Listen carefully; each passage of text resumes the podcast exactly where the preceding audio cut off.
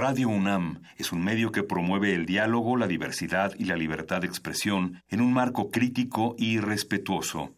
Los comentarios expresados a lo largo de su programación reflejan la opinión de quien los emite, mas no de la radiodifusora. Por siglos nos hemos hecho escuchar. Nacimos como parte de esa inmensa mayoría. Escuchar.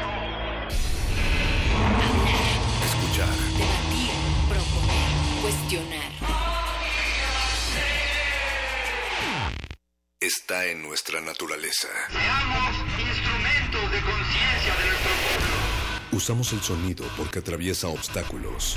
Muros, fronteras. Nosotros somos la resistencia.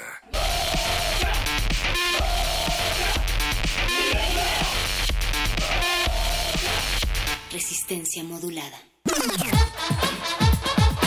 ¿Resistencia? Resistencia. Modulada.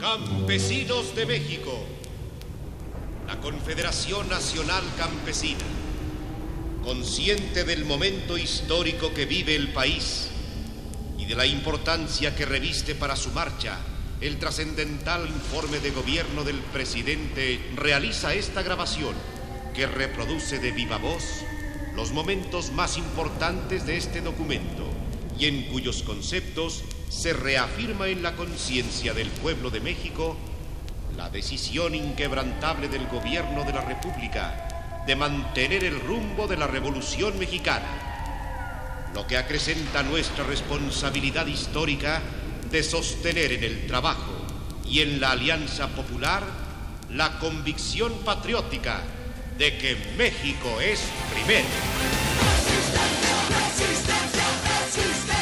Modulada.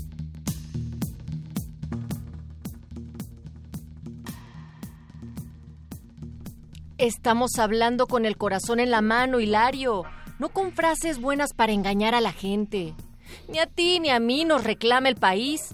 Nos reclaman dejando a un lado tres o cuatro tontos y tres y cuatro ilusos, los grupos de convenencieros que andan a casa de un gancho de dónde colgarse, es decir, tres o cuatro bandas de politiqueros. Deberes para con el país.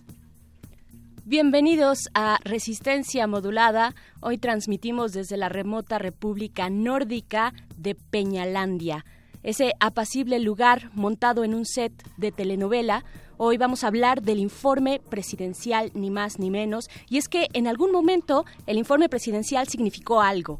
La grandilocuencia, sin embargo, se acabó cuando hubo llegado la oposición al Congreso y ahí sí, pues patitas para que las quiero.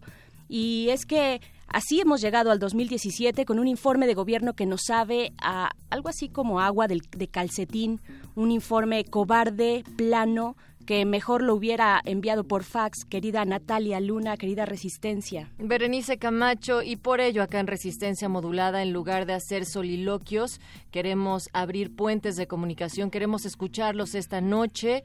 Del otro lado del cristal, en la producción ejecutiva, se encuentra el Voice, Oscar Sánchez, el Betoques, en la consola, el señor Agustín Mulia, Alba Martínez en la continuidad.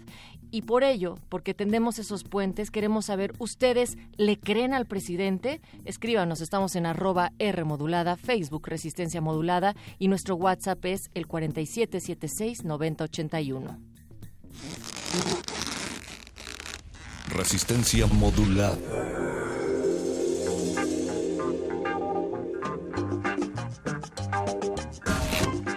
Eh, ¿Estás al tanto de los informes presidenciales? ¿Están interesados alguna vez? ¿Le crees?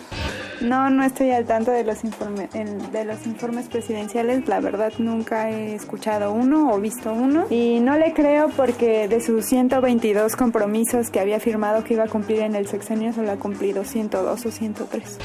La verdad es que antes, por cuestiones de la escuela, como que era más común que nos dejaran tarea acerca de los informes presidenciales.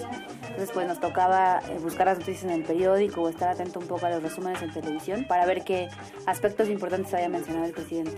Sin embargo ahora la verdad es que pues un poco entre ganas de creerle tal vez a lo que dicen los políticos y un poco la falta de buscar, eh, ganas de buscar información, pues que ya no me ha interesado. Aunque creo que sí deberíamos estar al tanto de, de lo que ocurre en cuestiones así, porque al final del día es una forma en la que podemos exigir los derechos que nos corresponden. No, la verdad no, porque cuando empezaron con las campañas, hace años, cuando iban a hacer las elecciones, eh, pues sí había como mucha mentira y todo esta, esta cuestión del PRI. Sí, así que me interesen o que esté al tanto, me entusiasmen, pues no, la verdad me parece un protocolo únicamente destinado a dar una serie de cifras totalmente maquilladas o manipuladas. Lo veo un rato, pero la verdad no me da, no me da interés. No le creemos. Bueno, yo no le creo. Este ha mentido en muchas cosas al pueblo y eh, le han caído y sigue- siguen lo mismo. Así como oírlos, no. Sé que existen. ¿Cómo ves la situación de violencia o cómo has visto la situación de, viol- de violencia en este sexenio? La situación de violencia en el país, creo que desde varias administraciones atrás a la fecha, pues sí se ha visto un incremento importante, tanto por la cuestión del narcotráfico como la misma inseguridad y los asaltos que vivimos tanto en la ciudad como en otros lugares de la República. Es preocupante saber que pues eh, al salir a la calle uno puede estar en riesgo o incluso perder la vida porque te quiten tu celular o que te quiten algún otro objeto que tiene un valor importante para ti, aunque a lo mejor el valor económico no sea tan grande. Hola amiguitos, hoy les voy a contar sobre un lugar fantástico. Está allá, en el tercer mundo, donde aunque muchos son pobres, de todos modos son felices, porque tienen cerveza, fútbol, la iglesia, la tele. Vengan, vengan conmigo. Será un viaje que no olvidarán. Señoras y señores, les doy la bienvenida. Este es el país de las maravillas, lugar extraño donde todo es fantasía, donde brindamos satisfechos de mentiras. La tierra de los panchos y de las marías es territorio libre y soberano, en mano de villanos, lugar de corrupción, paraíso de los narcos. Hola mis queridos mandatarios, gracias por dejar el barco a punto del naufragio. Pero el atole aquí nos gusta con el dedo, para evitarnos la fatiga preferimos el silencio. Otros con miedo por promesas de un empleo, cifras maquilladas en los medios y no hay pedo. Un momento por favor que me asiste la razón. Todo es armonía porque nos une el fútbol. Viva mi bandera, hoy ganó la selección. Los mexicanos a grito de gol. Brindemos satisfechos de mentiras. Saluda a todos por el país de las maravillas. Somos felices habitantes del planeta fantasía. En este cuento de hadas nunca gana la justicia. Brindemos satisfechos de mentiras. Saluda a todos por el país de las maravillas. Somos felices habitantes del planeta fantasía. En este cuento de hadas nunca gana la justicia. Soy habitante del llamado tercer mundo. Un personaje más en este cuento tan absurdo. Donde las primeras damas gastan demasiada lana en ropa de gala. Sale muy caro verse guapa ante su patria. Cada elección el populacho es bombardeado con promesas. Gorras de malla y camisetas. Candidatos buena onda que no son lo que tú piensas. Esperan convencernos regalándonos despensas. Maldito aquel que dude de la democracia. No importa si en las urnas votan hasta los fantasmas. Se nos cayó el sistema, disculpen la tardanza. Resulta que han cambiado el resultado de las actas. Nuestra política es un chiste del sistema. Las finanzas de los tranzas se traducen en pobreza. La gente reza por milagros que no llegan y nos siguen dando pan para pasar las penas. Brindemos satisfechos de mentiras. Saluda a todos por el país de las maravillas. Somos felices habitantes del planeta fantasía. En este cuento de hadas nunca gana la justicia. Brindemos satisfechos de mentiras. Saluda a todos por el país de las maravillas. Somos felices habitantes del planeta fantasía. En este cuento de hadas nunca gana la justicia. La revolución en mi país tiene dos fases. Primero discernir, después encapucharse. Aquí los guerrilleros y cantantes son igual de populares. Ambos tienen que cuidarse de los paparazzis. Se cubren las matanzas con esmalte, se derrama sangre inútilmente. Indígenas tirados en montañas del sureste. Calibres militares siembran muerte. Diciembre 22 los del 97. No esperamos la respuesta, sabemos que nadie contesta las canciones de protesta. Solo señalo lo que a todas luces nos molesta, pues duele ver a mi nación con esta herida abierta. Es el país de las maravillas, pan y circo para todos. Seis años más de pesadillas, perdonen que el final feliz no exista. Es que en este cuento de hadas nunca gana la justicia. Brindemos satisfechos de mentiras. Saluda a todos por el país de las maravillas. Somos felices habitantes del planeta fantasía. Este cuento de hadas nunca gana la justicia. Brindemos satisfechos de mentiras. Saluda a todos por el país de las maravillas. Somos felices habitantes del planeta fantasía. En este cuento de hadas nunca gana la justicia.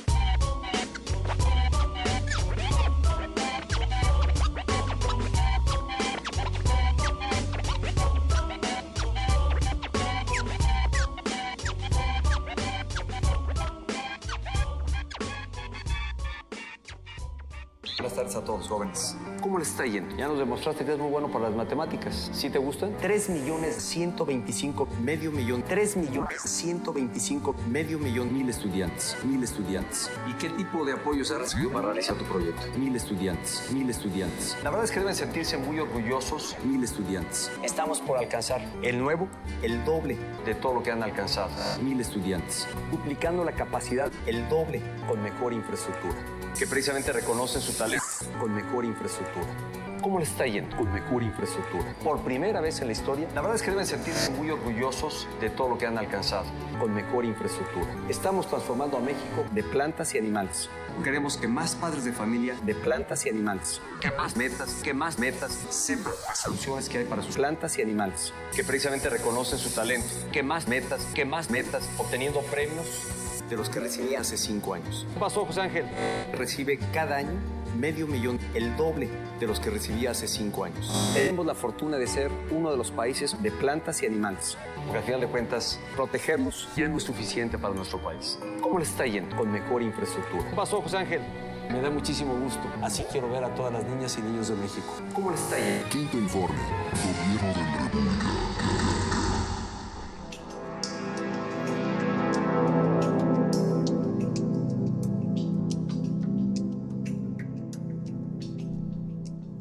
Conoce a quien engaña, aprovechase ofuscando con cien apariencias, y con su hipocresía le saca sumas a toda hora, adquiriendo además el derecho de censurarnos a todos.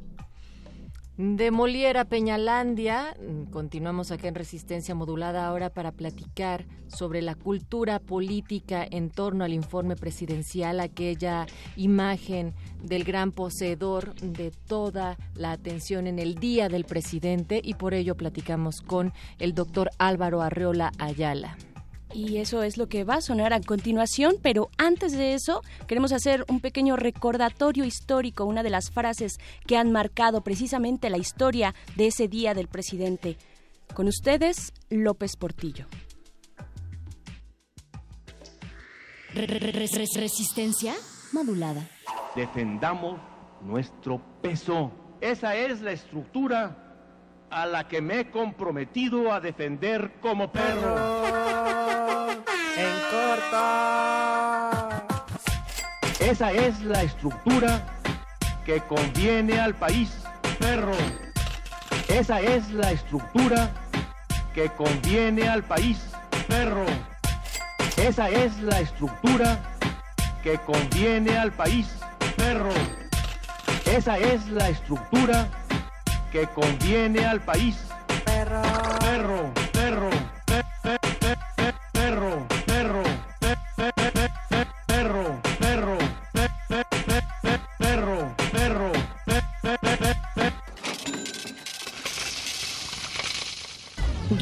Resistencia modulada. José López Portillo nació en la Ciudad de México en 1920. Su vida se trata de no rajarse, de ser muy macho. Gracias a su amigo el presidente Luis Echeverría, llegó a la Secretaría de Hacienda sin gran preparación para el puesto. Apenas dos años después, Echeverría lo escogió como el candidato ideal para continuar con su proyecto. Inversión pública ineficiente, gasto público excesivo, despilfarrador inflacionario, deuda externa excesiva y enajenante, economía petrolizada, política económica equivocada, medidas correctivas desarticuladas y balbuciantes. López Portillo colocó a varios parientes en puestos altos de la administración y se enorgulleció de ello. Se hacía retratar a caballo, raqueta o ametrallador en mano, esquiando, escalando. Pese a la salida de 9 mil millones de dólares del país, el presidente decidió ser muy macho y se negó a devaluar la moneda mexicana. Ya nos saquearon, hicimos todo lo que pudimos, incluso nos lo han satanizado. López Portillo no aceptó su culpa. Se dijo responsable del timón, pero no de la tormenta. Acusó a quienes habían sacado dólares del país y en un último intento por salvar su sexenio nacionalizó la banca mexicana. Desprestigiado, devaluado, López Portillo falleció en 2004. Perdón.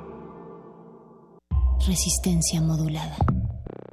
Recuperar la seguridad es la mayor exigencia de la sociedad.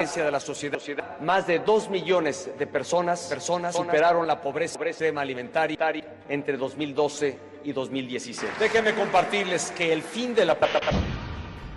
Álvaro Arreola Ayala, doctor en Historia por la Universidad Nacional Autónoma de México, con estudios de Sociología, grado de licenciatura y maestro por la Facultad de Ciencias Políticas también de la UNAM y actualmente investigador titular de tiempo completo en el Instituto de Investigaciones Sociales de la misma universidad. ¿Por qué preguntarnos sobre los informes presidenciales? ¿Cuál sería la base que sustenta históricamente este esfuerzo, que es sobre todo un ejercicio político de primera magnitud en cualquier república? Habría que mencionar varias cosas. Uno, en primer lugar, es un ejercicio que deriva sobre todo de una obligación constitucional. El presidente de la República en turno, en cada periodo de tiempo, en este caso anualmente, presenta un informe del estado que guarda la, nación y lo presenta frente a los diputados, frente a los representantes del Poder Legislativo. Es una historia que marca la pauta desde la Constitución de Cádiz de 1812, pasando por las constituciones mexicanas de la de Apatzingán con Morelos en el 14, 1824, 1857 y 1917. Es una fórmula que fácilmente se explica si uno lee el artículo 69 constitucional. El artículo 69 constitucional es el marco ¿sí? que le permite precisamente a los mexicanos ver cumplida este requisito político dentro de las obligaciones que tiene tanto el poder ejecutivo como el poder legislativo. En el caso mexicano es muy curioso porque los informes de los años 30, 40, se convirtieron básicamente hasta los, hasta los años 80 en el Día del Presidente. ¿Por qué? Porque finalmente era fastuoso, finalmente era un, un día en el cual más que conocer lo que ocurría durante un año en cuanto a la administración pública, se deificaba al personaje. El presidente de la República se presentaba como el gran Tlatoani, como el gran dios de la política mexicana. Y más que el informe presidencial, se le reconocía en todos lados como el día del presidente. Hay un periodo muy interesante que los mexicanos a veces debiésemos recorrer o conocer un poco más, que llama la atención, sobre todo en los años de integración de la nación después de la Revolución Mexicana, en los años del presidente Obregón, presidente Calles, hay más todavía la tensión, o sea, hay una respuesta política muy fuerte de las oposiciones y regularmente quien respondía al informe era un político de altísimo nivel y que no precisamente dedicaba loas y alabanzas al presidente de la República. Obregón y Calles tuvieron respuestas muy importantes de enjuiciamientos de un representante del Poder Legislativo que atendía como oposición a la verdadera figura del Poder Legislativo, que era ser el contrapeso. Después, esto se acabó. El Partido Revolucionario Institucional no solamente ha monopolizado muchas de las cosas y ha exhibido el escenario del autoritarismo político en nuestro país, sino que ayudó sobre todo pues a que se glorificara demasiado. Y entonces tenemos que hasta el año de la alternancia, que en el 2000 el Partido Acción Nacional ocupa el Poder Ejecutivo Federal, los primeros cinco años de Vicente Fox, el informe se presentaba el informe se presentaba, asistía a la inauguración de la sesión ordinaria del 1 de septiembre del presidente y leía su informe. Pero a partir del sexto informe, a partir del año del 1 de septiembre de 2006, los mexicanos ya no conocemos de la imagen y la voz del presidente en turno para que informe sobre el estado que guarda la nación. El primero de septiembre de 2006, el Partido de la Revolución Democrática, ofendido sobre todo por el fraude electoral que se había cometido en las elecciones de ese año y que, y que llevarían a Felipe Calderón a la presidencia, tomó la tribuna. Y si no mal recuerdo, fue un hecho inédito, histórico para la vida política y para la cultura mexicana, que con sorpresa vimos que el presidente de la República se quedaba en el frontispicio del auditorio de la Cámara de Diputados y no se le permitió entrar. Entregó su informe por escrito no se le dejó pasar. Esto fue algo que recibió múltiples descalificaciones, pero que sin lugar a dudas sí fue la culminación y el clímax de un escenario que desde 1988 venía apareciendo en México y que era la presencia radical, contundente de los opositores. En este caso los opositores al mismo Vicente Fox, que era la izquierda, que le cerraba el paso, pero que provocaría algo que es verdaderamente singular. A partir de ese año, el presidente en turno solo entrega por escrito su informe. Hay una reforma constitucional en el 2008 que borraba, de, en un suspiro, borraba lo que desde 1917 era una costumbre, de que el presidente asistiera y leyera. La modificación constitucional de agosto del 2008 era de que solo presentaría su informe por escrito.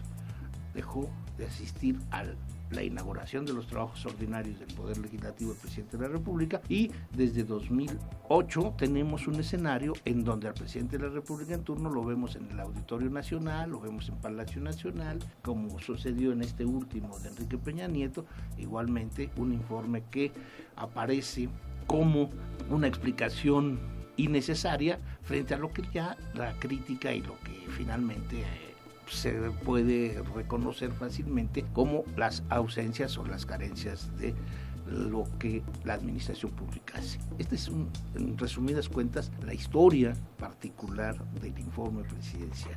Entonces, ustedes, por ejemplo, jóvenes, tienen 11 años sin ver a un presidente de la República informar a la nación. Y creo que no está mal.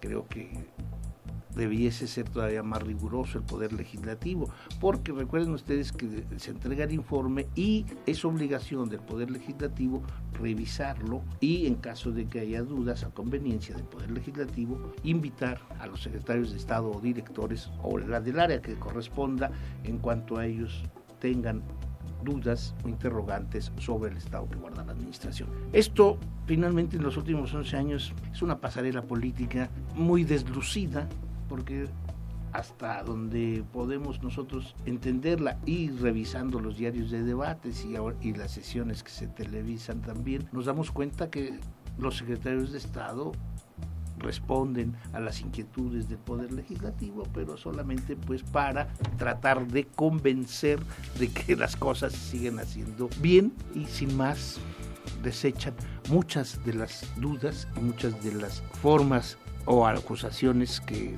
el legislativo le presenta. Este es, a grosso, modo, lo que sucede en el informe. De una es posible que, en que la pobreza extrema, que la, extrema pueda ser totalmente, pueda ser resistencia modulada. Resistencia modulada.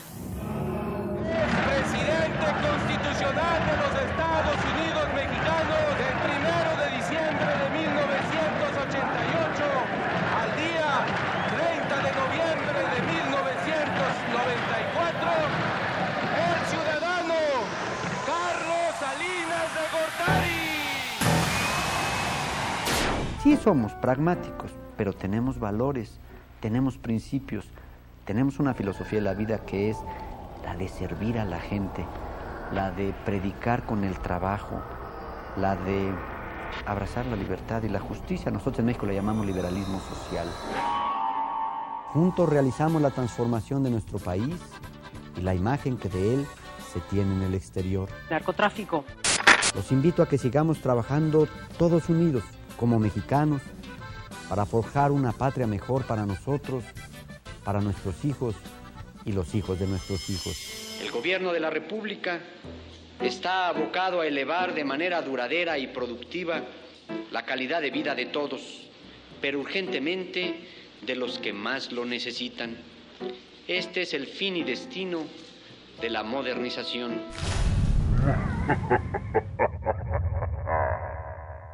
Señor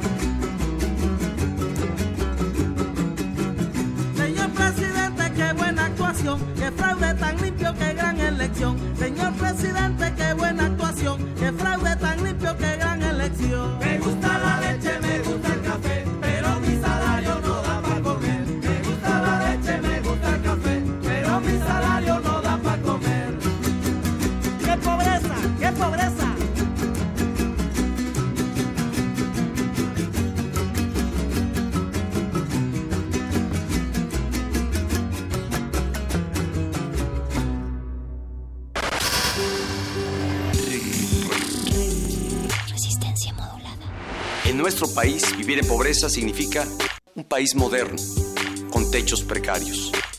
Las carencias sociales en México no solo son cifras para millones de mexicanos. El porcentaje de personas sin educación básica, con techos precarios o sin drenaje, sin acceso a servicios de salud, sin poder ejercer derechos fundamentales. 2017, 100 años del nacimiento de Jack Kirby. Reconocido como el dibujante de cómics más influyente hasta nuestros días, Jack Kirby dejó en su legado, más allá de un ejército de superhéroes, una técnica estilística que sería llamada Kirby Dots o puntos de Kirby, por ser el recurso más usado en los trabajos del artista. Los dibujos de Jack Kirby, todos los personajes parecen como tallados en piedra. Y entonces tiene esta cosa como grandiosa, como... Yo, yo me imagino que los podrías comparar un poco con las esculturas comunistas estas, ¿no? Así, muy angulosas, por un lado, por el otro. Hay ciertas conexiones entre la gráfica de Kirby y los cuadros de... Estos dibujos de, de Siqueiros que eran también como grandiosos, perspectivas muy forzadas. Bernardo Fernández Beff, dibujante de cómics y novelista. Jack Kirby. 96.1 de FM. Radio UNAM. Experiencia sonora. el presidente Enrique Peña Nieto conversó con estudiantes en colegios de las Fuerzas Armadas. Janet, Iván, sé que aquí en la Heroica Escuela Naval Militar reciben adiestramiento naval y además formación profesional. ¿Qué estudiaron? Yo soy médico cirujano naval y me gustaría especializarme en cirugía vascular. Yo estudié ingeniería en electrónica y comunicaciones navales y me gustaría especializarme en nanotecnología. Stephanie, Jordan, sé que están estudiando en el Colegio del Aire. Sí, a mí me apasiona la tecnología de las aeronaves. Es una carrera muy emocionante. Exige de nosotros una ardua preparación física y académica. Mariana Carlos, ¿por qué decidió estudiar una carrera militar? Las carreras militares tienen gran calidad y tienen el mejor equipo para nuestro adiestramiento. Además, se nos otorgan becas para estudiar en el extranjero. Por eso, en los últimos cinco años, hemos hecho inversiones históricas en equipamiento y capacitación de nuestros soldados, pilotos y marinos. Porque lo bueno cuenta y queremos que siga contando. Quinto informe. Gobierno de la República. Buenas tardes a todos, jóvenes. ¿Cómo les está yendo? Ya nos demostraste que es muy bueno para las matemáticas. ¿Sí te gustan? 3 millones 125 medio millón. 3 millones 125 medio millón mil estudiantes. Mil estudiantes. ¿Y qué tipo de apoyos has recibido para realizar tu proyecto? Mil estudiantes. Mil estudiantes. La verdad es que deben sentirse muy orgullosos. Mil estudiantes. Estamos por alcanzar el nuevo, el doble de todo lo que han alcanzado. Mil estudiantes. Duplicando la capacidad, el doble, con mejor infraestructura. Que precisamente reconocen su talento con mejor infraestructura. ¿Cómo les está yendo? Con mejor infraestructura. Por primera vez en la historia, la verdad es que deben sentirse muy orgullosos de todo lo que han alcanzado, con mejor infraestructura. Estamos transformando a México de plantas y animales. Queremos que más padres de familia de plantas y animales, que más metas, que más metas sepan las soluciones que hay para sus plantas y animales, que precisamente reconocen su talento, que más metas, que más metas, obteniendo premios de los que recibía hace cinco años. ¿Qué pasó, José Ángel? Recibe cada año medio millón, el doble de los que recibía hace cinco años. Tenemos la fortuna de ser uno de los países de plantas y animales, porque al final de cuentas, protegerlos ya es muy suficiente para nuestro país. ¿Cómo les está yendo? Con mejor infraestructura. ¿Qué pasó, José Ángel? Me da muchísimo gusto. Así quiero ver a todas las niñas y niños de México. ¿Cómo les está yendo? Quinto informe. Gobierno de la República. Resistencia modulada.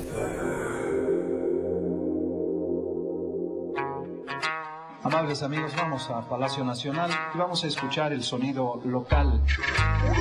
El sonido local, el sonido local, local. Local.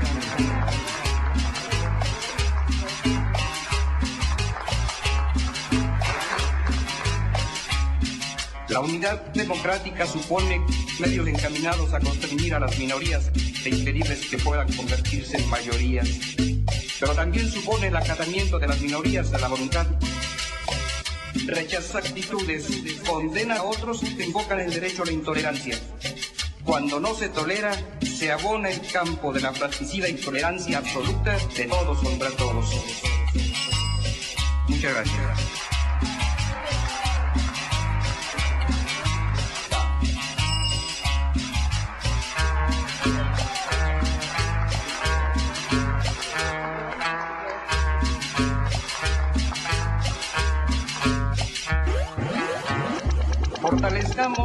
Cada fuerza, cada ciudadano desde su trinchera, cada ciudadano desde su trinchera.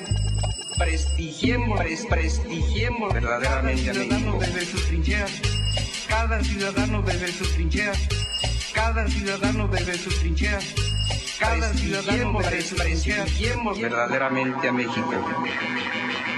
Posicionamientos que ya esperábamos, Sí, sí. pero que también han La mayoría de ellos muy críticos, muy puntuales en el sentido de hacer hincapié. ¿Qué, qué, qué veredicto podemos esperar? ¿Qué veredicto podemos esperar? de nuestro país. Día con día, lo día, con día, con, con- con día, los propios mexicanos podemos pulsar. Día con día, lo día con día, con, con- con día, los propios mexicanos podemos pulsar. Día con día, lo día con día, con, con- con día, los propios mexicanos podemos pulsar. Día con día, lo día con día, con, día, los propios mexicanos podemos pulsar. El devenir, el devenir histórico de esta nación. El devenir, el devenir histórico esta nación. El devenir histórico de esta nación.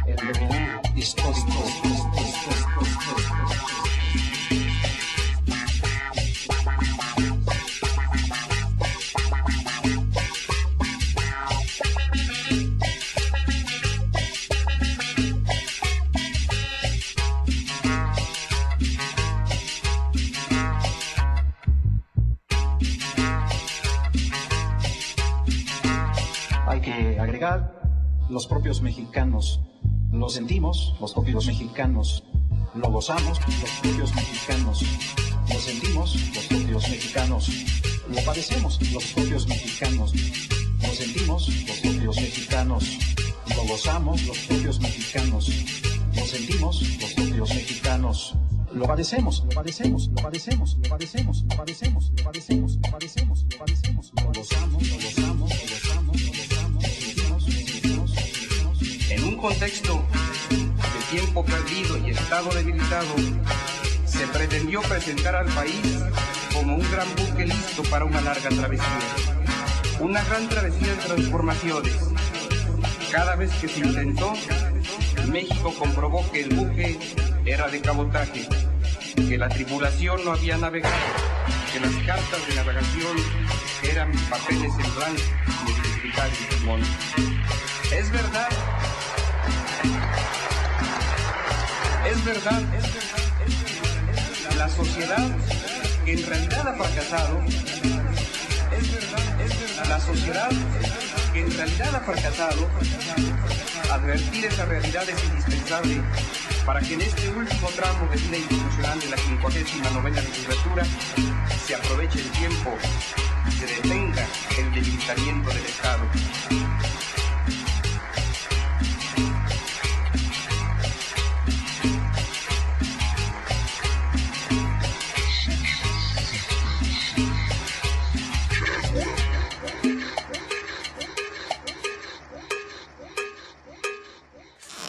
Resistencia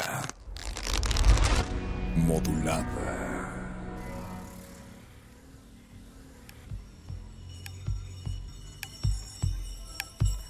Tú, sí, tú, Resistencia, ¿le crees al presidente?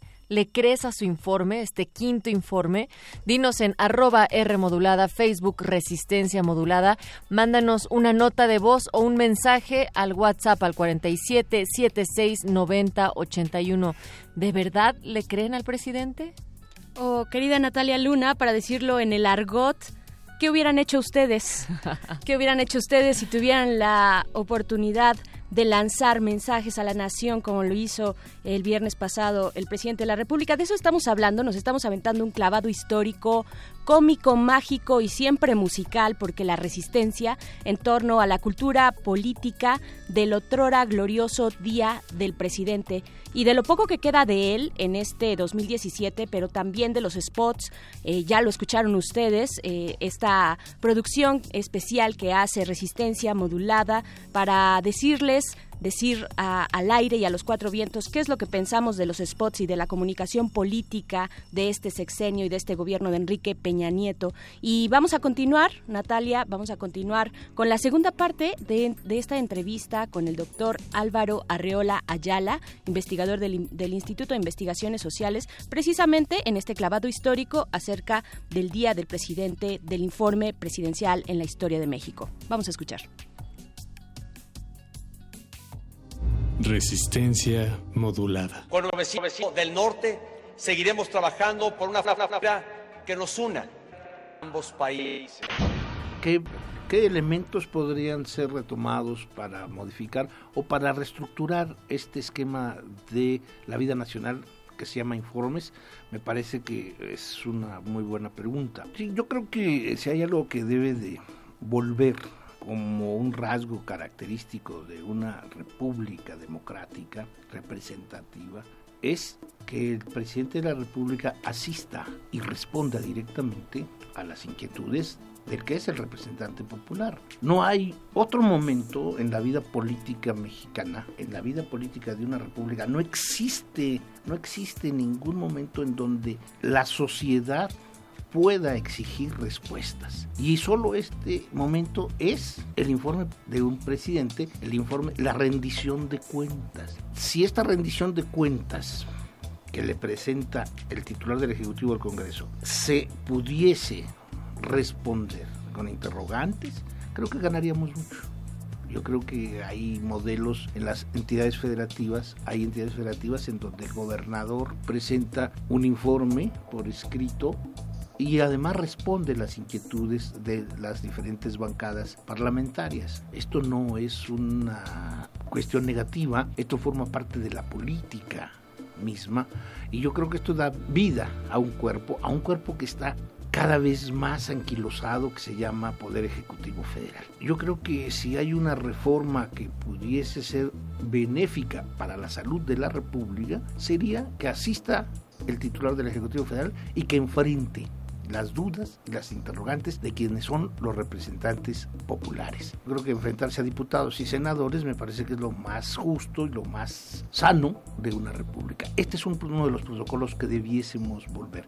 A nivel federal nunca, nunca ha existido esto. A nivel estatal sí lo vemos en algunos casos, en algunas gobernaturas, pero no es la fórmula que existe en toda la nación. Yo creo que esta es una de las cosas que sí debiésemos retomar y obviamente pues hacer otra vez la reforma del 69, pues no es nada difícil, es solamente de que asista y confronte al poder legislativo. La, lectura, la lectura que críticamente se le debe dar al quinto informe de gobierno, creo que es precisamente señalar el rumbo negativo que toma un líder político como ese presidente. Se reduce la fórmula, se agotó, no tenemos un poder ejecutivo democrático y en lugar de escuchar al presidente de la República, escuchamos al vocero ideológico de un partido enfrentar ya directamente a el opositor más evidente que tiene el Partido Rosa Institucional, la figura de Andrés Manuel López Obrador. Si uno revisa el informe entre líneas, no es más que la respuesta, suicida, diría yo, antidemocrática, autoritaria, del titular del Ejecutivo Federal para confrontar a alguien que no se puede defender, utilizar todos los recursos del Estado para decir que no se puede volver al pasado, cuando muchos de los analistas precisamente se interrogan a qué pasado se refiere, al pasado del gobernador de Veracruz. Ese es un pasado reciente al pasado de Carlos Salinas, al pasado de Felipe Calderón, al pasado de Vicente Fox. ¿A qué pasado se refiere cuando la izquierda mexicana no ha tenido la posibilidad de gobernar o administrar a la nación? ¿Qué pasado es? Yo no creo que se esté refiriendo a, a Echeverría, López Portillo. ¿Cuál es ese pasado que el PRI quiere hacer a un lado? ¿El pasado de un Estado nacional? ¿El pasado de un Estado en donde se respete a la oposición, se respete el derecho a información, se, respete la transparencia. Invocar la figura del pasado siempre para los priistas es decir directamente que el adversario a vencer tiene nombre y apellido. Y es una vieja fórmula muy autoritaria, en donde el titular del Ejecutivo lo único que hace es tensar los nervios del gobierno a escasos tres días que se inicie el proceso electoral más importante de la historia política mexicana desde 1916-17.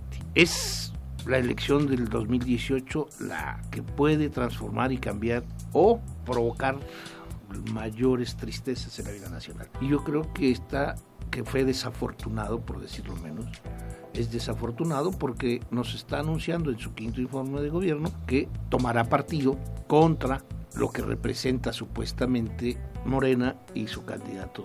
No hay otro candidato que tenga las posibilidades de triunfo. Y ese candidato que tiene posibilidades de triunfo ya se le está encasillando como imitador del pasado o de lo que se hace en Venezuela o de lo que se mal hace en Estados Unidos. Entonces es, repito, un informe, un informe que solo reivindica a un líder de partido y no a un líder de la nación. Respecto a la comunicación política que veremos en el próximo año y sobre todo hacia el sexto informe de gobierno de, Peña Nieto, es algo que particularmente me provoca mucha inquietud, porque hay un titular del Ejecutivo Federal que no se ha desprendido de su emblema, de su logo partidista. No está mal que se defienda su partido, pero anteponer los intereses del partido a los de la nación, me parece que es, es muy riesgoso. Y si ya desde ahora se anunció que hay un adversario, que, que hay un enemigo que no precisamente representa los intereses de ese grupo, de, de, esa alianza, entonces corremos el riesgo de que en los próximos meses la confrontación sea de todo el aparato de Estado, de las secretarías de Estado, hacia un solo enemigo. Yo creo que esto en cuanto a comunicación política me parece que es una con una, con una claridad meridiana hacia una pista muy autoritaria, muy cerrada. Creo que la comunicación política no se está aireando, no, no está apostando por una oportunidad de abrir las ventanas y que la democracia y el juego político y la rivalidad y la lucha por el poder sea transparente. Creo que lo que está haciendo este mensaje en cuanto a comunicación política es cerrarle el camino al diálogo y a la pluralidad. Esto es uno de los grandes riesgos que tenemos para los próximos meses. Si, acaso algo que sí es muy importante, o sea, creo que se, se podría concluir en cuanto a los informes. Recuperemos el espacio de la discusión, recuperemos, creo que la, la política es diálogo, la política es el, la actividad más importante del ser humano de los últimos 2017 años en, la, en, en el mundo entero. La política es una actividad verdaderamente mágica, apasionada, que hace que uno respete finalmente a quien se dedica a esta actividad. Lo que no corre paralelo a la política como a los informes de los últimos 11 años es los que gobiernan. Política y gobierno van en pistas paralelas. En México hemos dejado de tener una actividad política que sea ejemplar en sus gobernantes o con sus gobernantes. Pareciera ser que el gobernante y lo que o los que hacen el gobierno no están entendiendo para nada lo que es a la sociedad, a la ciudadanía, lo que son los actores políticos. No hay respeto hacia la actividad política. La política queda muy grande, le queda muy grande a los gobernantes mexicanos. Y entonces mientras no volvamos a confluir para que la política y gobierno jueguen en una misma pista, este México cada vez se va a ver más paralizado, más confrontado y más separado en estas dos grandes actividades del hombre. No aceptaremos nada que vaya en contra de nuestra dignidad como nación. La disyuntiva es muy clara. Resistencia modulada. Resistencia, resistencia modulada. El país es un mosaico geográfico y humano. La mejor manera de servirlo es conociéndolo en todas sus formas y matices, acercándose a él y dialogando con sus habitantes. Desde las oficinas solo se perciben las verdades a medias. Verdades a medias. Quien no quiere engañarse, quien quiera ser verdaderamente útil, debe mantener contacto directo, constante e intenso con la base popular. Pulso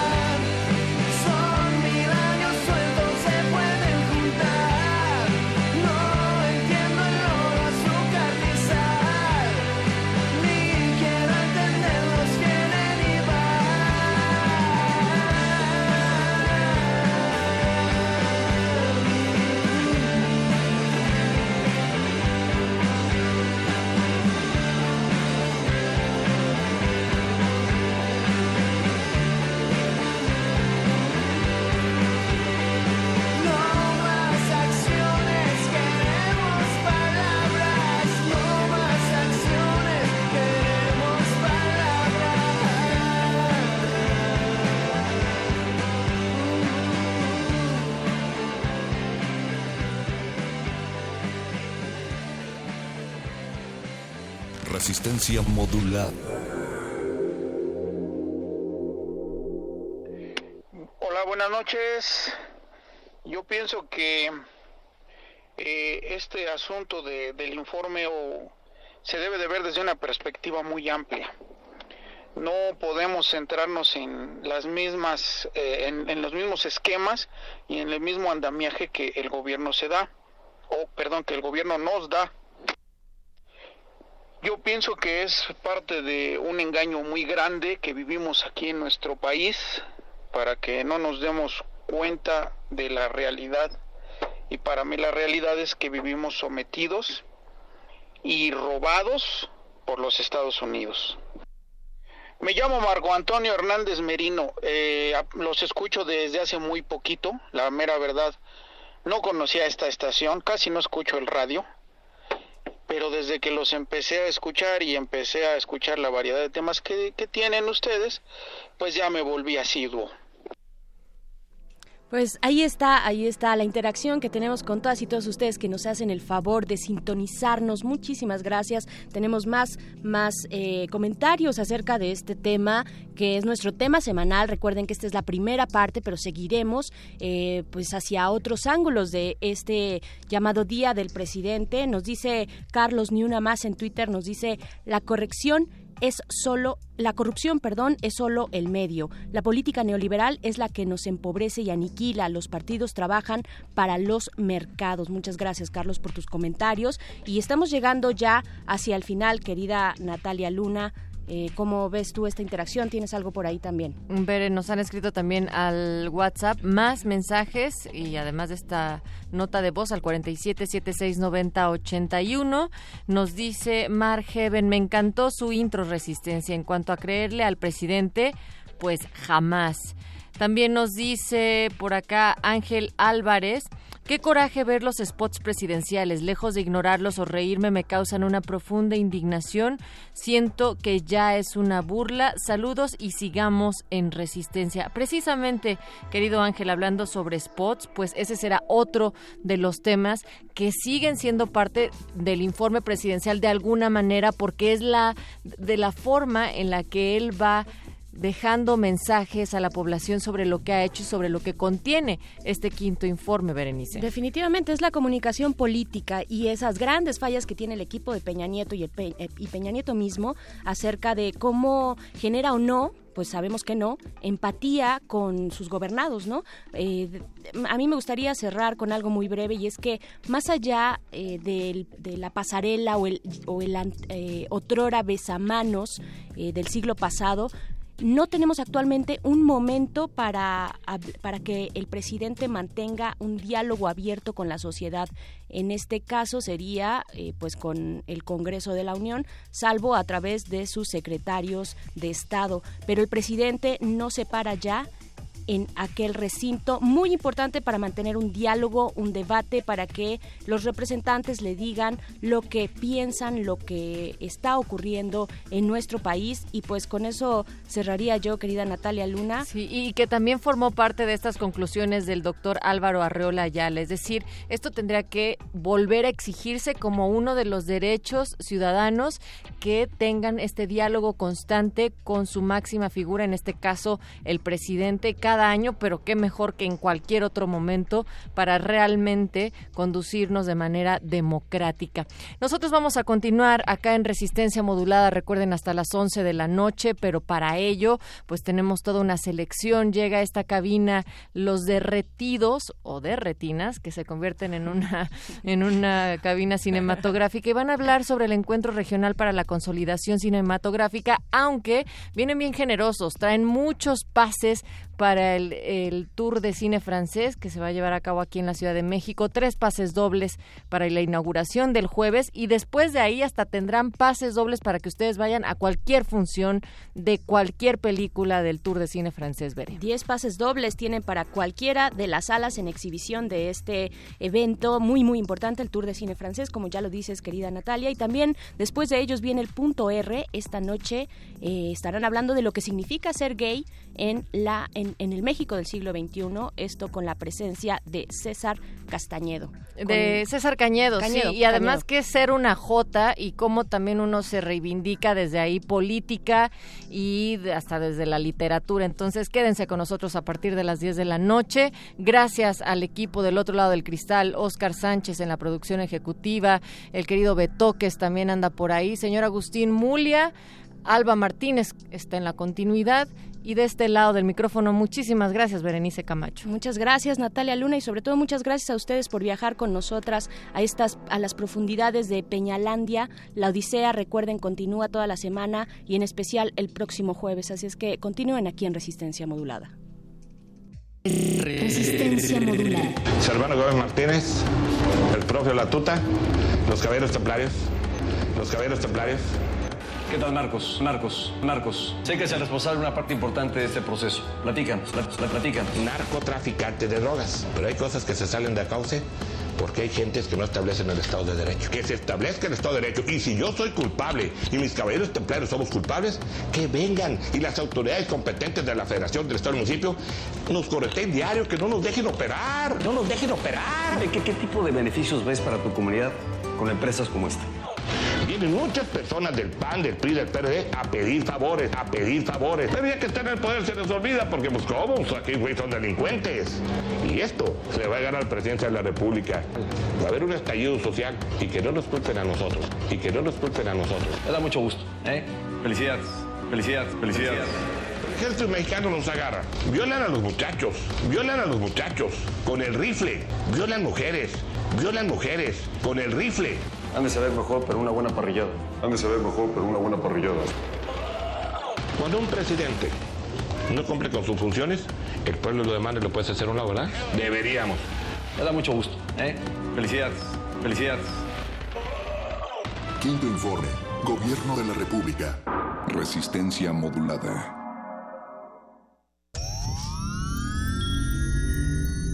Un glaciar es una capa de hielo que se origina en la superficie terrestre. Su existencia es posible por la acumulación, compactación y recristalización de la nieve. Se sabe que cada glaciar contiene en su interior una historia musical que depende de su edad y su tamaño. Se sabe también que muy en lo profundo de las aguas polares, todos los glaciares están conectados entre sí. Glaciares, túneles infinitos para el fin del mundo. Jueves, 22 horas, por el 96.1 de FM, Radio UNAM.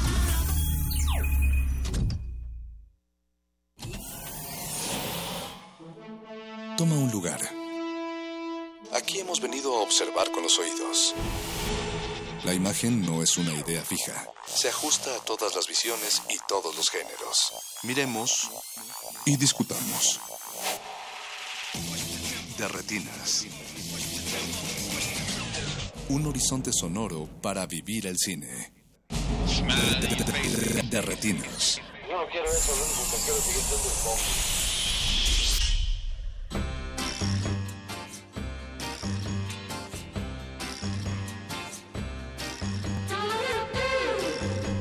No se preocupen, esta noche no vamos a empezar citando a Maná, porque ya nos regañó la dirección general.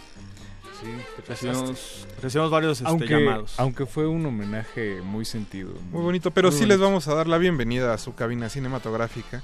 Muy buenas noches, están en Derretinas de Resistencia Modulada. Mi nombre es Rafael Paz y aquí a mi derecha está Jorge Negrete. ¿Qué tal, Rafa? Buenas noches. Y a mi otra derecha, Alberto Cuña Navarijo. ¿Cómo Hola, están? Rafa. ¿Cómo estás? Buenas noches. ¿Les agarró la lluvia, muchachos? Sí. Un Bueno, poquito. Alberto sí se ve bastante mojado.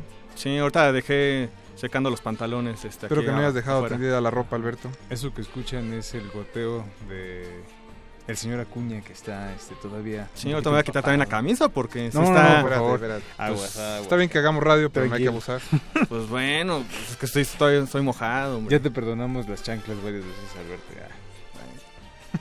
Del otro lado del cristal está Betoques, Mauricio Orduña en la producción y en los controles. Agustín Mulia que está viendo el fútbol, porque aunque no lo crean, esta noche hay fútbol. Ya va a empezar. México, Ya va a Costa Rica. sí, ya. ¿Ya Esperemos- vamos al mundial otra vez? Bueno, sí, ¿no? Sí. O no sé, es que no veo el fútbol, no sé cómo está Sí, el sí, sí, asunto. vamos. Yo nada más cine, dice. No, no, no, no, pues no, es que siempre tuve dos pies izquierdos, es como el baile. No se me daba. Pero pues ojalá les vaya bien, que no les arruine la noche, supongo. Sí, ojalá que, ojalá que todo salga bien. Digo, me preocupa Maribel Guardia que su corazón está partido esta noche. no seas payaso. sí, pues siempre, ya de seguro sacó el tweet al, al respecto. Sí, sí, sí. Siempre, siempre que hay este tipo de partidos México-Costa Rica, pues su corazón se parte. Saludos a Maribel. Saludos. Eh, chicos, eh, antes de iniciar recuerden que nos pueden contactar por medio de Twitter en arroba Rmodulada y en Facebook como Resistencia Modulada. Esta noche, como bien decían la señora Berenjena y Natalia Luna, tenemos muchos regalos. Bastante. Gracias a nuestros amigos del Tour de Cine Francés. Y en realidad es muy sencillo ganárselos. Tenemos tres pases dobles para la función inaugural del jueves a las 7 de la noche en Plaza Carso.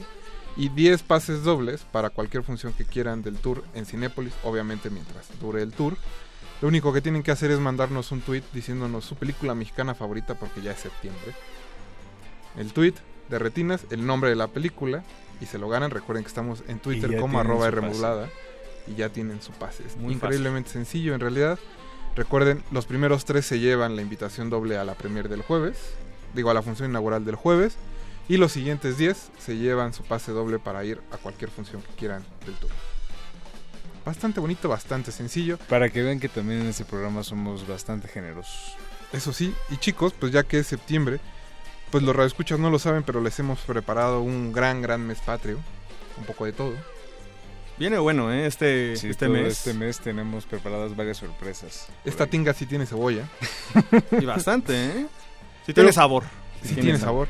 Pero creo que lo más adecuado para iniciar es eh, pues diciéndole a los radioescuchas cuál es nuestra película mexicana favorita, porque sí ven cine mexicano, ¿verdad? Bueno, Navarijo. Navarijo ve Navarijo sí lo ve todo. Siempre para está bien y, corajes. Para bien y para mal, este trato de hacer la tarea año con año y pues veo a ver cantidad de, cine eh, que se estrena. Eh, ¿Y cuál es mi favorita? Uy, es que está complicada así de, de bote pronto, pero bueno, a mí me gusta eh, ya en el Mike Creo que esa ah, podría estar eh, en, en, mi top. Otra, así ya, sería Distinto Amanecer. De Julio Bracho. Ese es muy, muy bonito. a mí me gusta mucho Víctimas del Pecado. Híjole. Me, gusta mucho. tienes, tienes tu corazón. Sí, es muy cursi, es muy melodramática. Es para sufrir con esta. Ni no Sevilla. Ni no Sevilla, Sevilla, señor. Creo que. Digo, hay muchas más. Nos podemos pasar aquí hasta dos programas enteros hablando de nuestras películas favoritas eh, mexicanas. Pero bueno, creo que esas para empezar. ¿Tú, en tu caso, Jorge? Yo ahorita pues ya que estás este sacando el corazón a flote, Alberto, yo también este creo que ahorita pensando como a bote pronto, definitivamente Días de Otoño de Roberto Gabaldón es una cosa que inevitablemente siempre pega, cala hondo. Chicos, son unos Super sabemos, Sí, también me gusta mucho. Es la lluvia, Rafael. Es la lluvia que nos pone así. Pero definitivamente creo que Días de Otoño cala muy hondo. Eso sí. Pues ahí está. ¿En la tuya? ¿En la tuya? No, no, no. no, yo nada más vengo a conducir. yo, ni veo cine mexicano. Sí, yo sí no veo. No, no es cierto. No, la verdad es que como ustedes lo dicen, es, es complicado elegir. Creo que también, sobre todo, siempre es complicado dejar fuera a Buñuel. Porque, claro. pues aunque hizo muchas películas aquí pues no es propiamente mexicano. Pero bueno, la producción es mexicana, podemos considerarlo. Y como ustedes, yo también tengo mi corazoncito. Ah. Si tuviera que elegir, creo que tendría que ser enamorada. Claro. Híjole. es que, Jorge. Eres un sensible. ¿Qué te puedo decir? El opus magnum de, del indio. Ah. Es que el indio cuando hacía, bueno, cuando, cuando conectaba el indio era increíble. Sí, exacto. Cuando la alineación... así igual, muy sensible, muy cursi. ¿Y qué? Era un macho, pero sensible. Sí. Hombre. Lo decía con orgullo. Él sabía cómo hacernos llorar. Exacto. Y bueno, pues ahí están las películas de nuestras películas. Díganos cuál es la suya a través de Twitter en arroba Rmodulada y se pueden ganar un pase para el tour de cine francés. Nosotros que dijimos nuestras películas favoritas también llevamos este pase, de prensa, Navarijo, no abuse. Uh, no abuse. Mm, era ahí para revender. Tenemos la barra alta con la güera, entonces no hay problema. Recuerden que tenemos tres pases dobles para la función inaugural del jueves a las 7 de la noche en Plaza Carso y luego 10 pases dobles para la función que quieran de Cinépolis del tour de cine francés. Nosotros vamos a ir a un corte musical. Vamos a estar escuchando el soundtrack esta noche de Atómica, la película que se estrenó con Charlize Theron el viernes pasado. Y vamos a empezar con Blue Monday 88 de New Order. No se despeguen, estamos en resistencia modular. De retinas.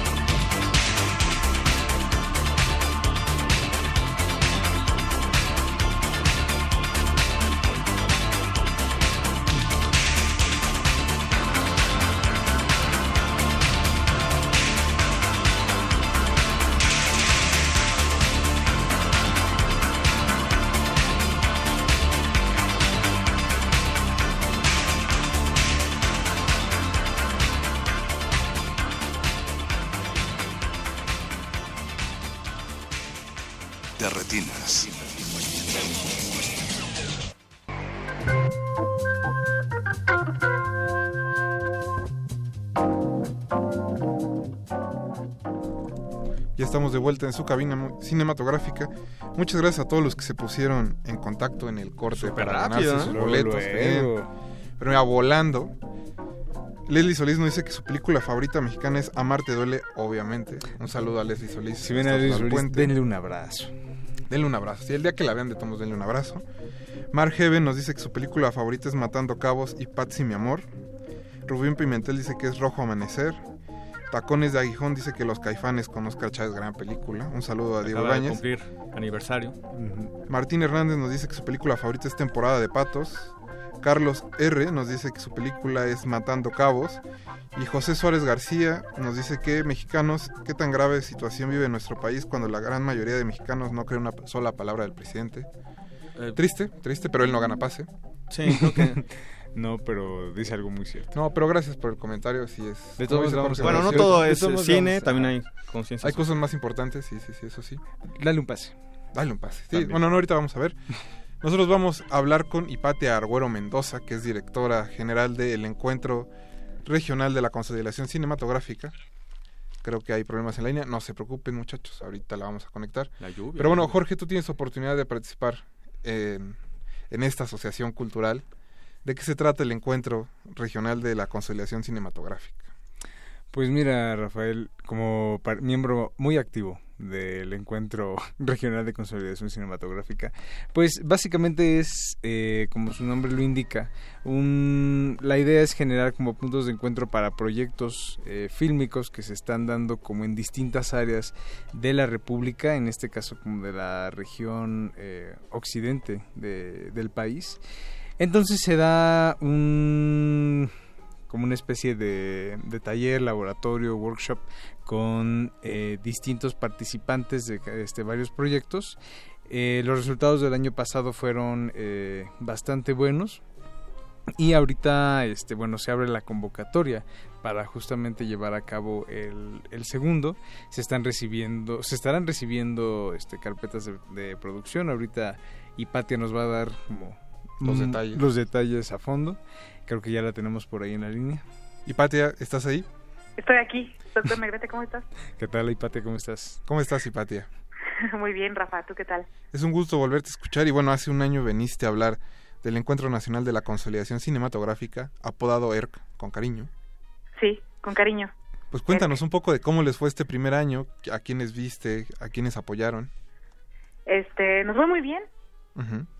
Es, es un proyecto ah, complejo, digamos, este, pero, pero muy interesante.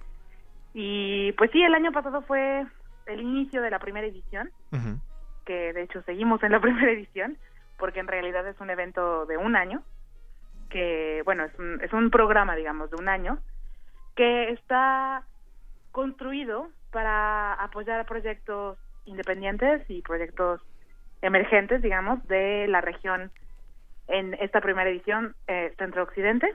Esta es la región que estamos abarcando.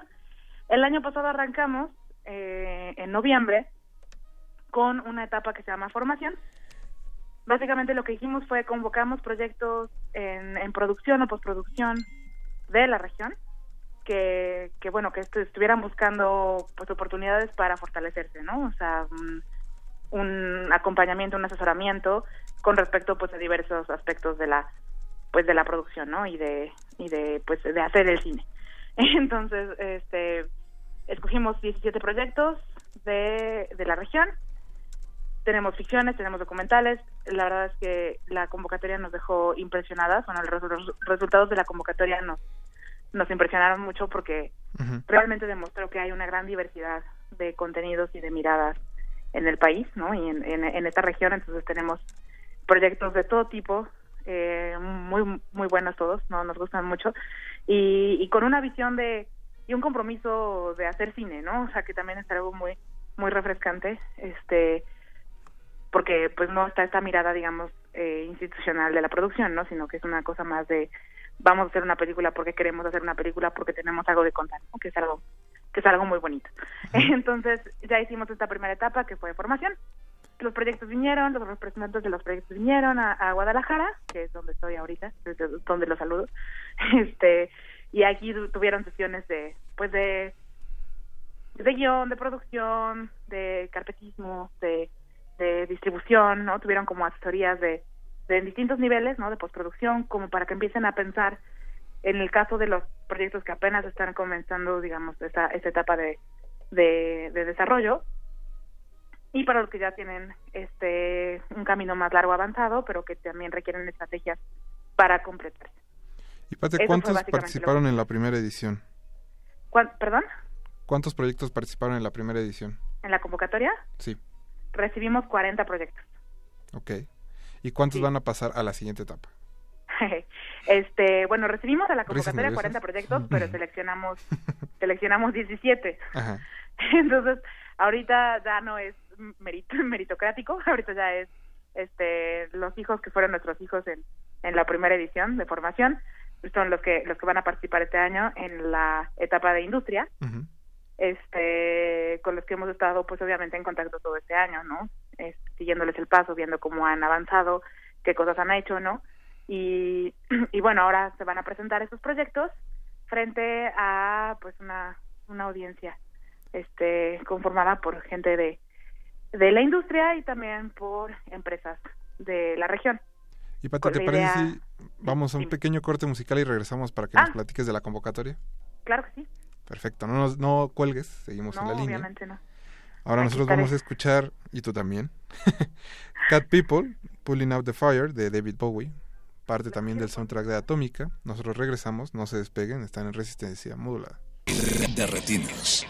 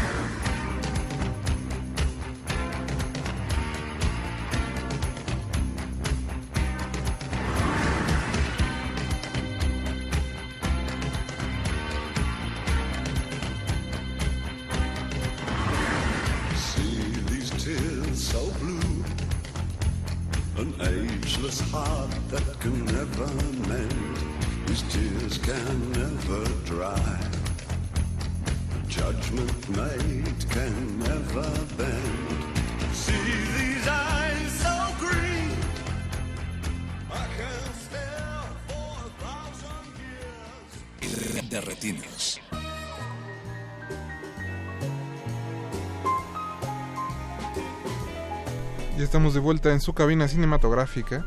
Recuerden que nos pueden contactar a través de Twitter en arroba y en Facebook como Resistencia Modulada. Todavía tenemos pases del Tour de Cine Francés. La dinámica es muy sencilla. Solo tienen que decirnos cuál es su película mexicana favorita y ponernos un tweet en arroba Modulada. Así de fácil y sencillo. Eh, aquí Comercio OMG nos dice que Pueblerina es su película mexicana favorita. Y Miguel Aznar nos dice que nos manda saludos, muy buen programa. También le mandamos un saludo a Danae Silva que nos está escuchando en Facebook. Nosotros seguimos con Hipatia Arguero Mendoza, directora general del Encuentro Nacional de la Consolidación Regional, de Consolidación Cinematográfica. Hipatia, ¿estás ahí? Sí, aquí sigo. ¿Qué sucedió en Guadalajara en el corte, Hipatia? Cuéntanos. ¿Qué sucedió en Guadalajara? No, no es cierto. trabajando. Hipatia, como nos decías, en la primera convocatoria tuvo bastante éxito, tuvo más de 40 proyectos inscritos. Sí. ¿Cuándo inicia la siguiente convocatoria de ERC? Inició hoy. Ajá. Este, sí.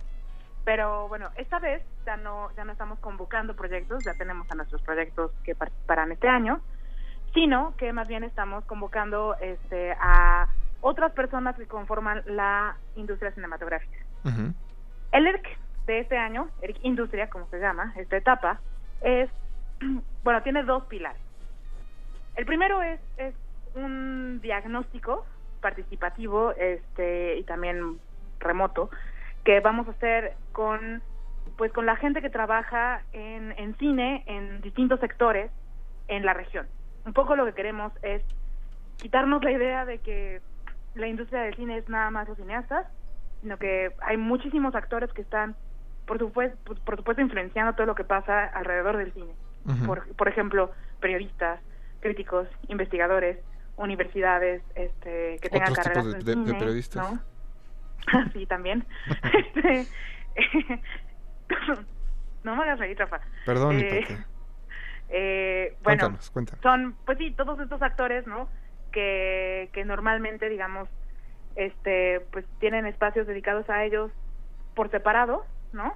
Este, pero nos parece muy importante, pues, en generar un espacio de, de, vinculación, un espacio conjunto, ¿no? O, los gestores culturales, por ejemplo, las asociaciones civiles, los grupos este, no constituidos, pero que están haciendo cosas en términos, bueno, en materia de cine, festivales, muestras, empresas, empresas audiovisuales, de, bueno, de servicios audiovisuales, distribuidores, programadores, toda la gente que trabaja en torno al cine, este, pues esto que conforma la industria realmente.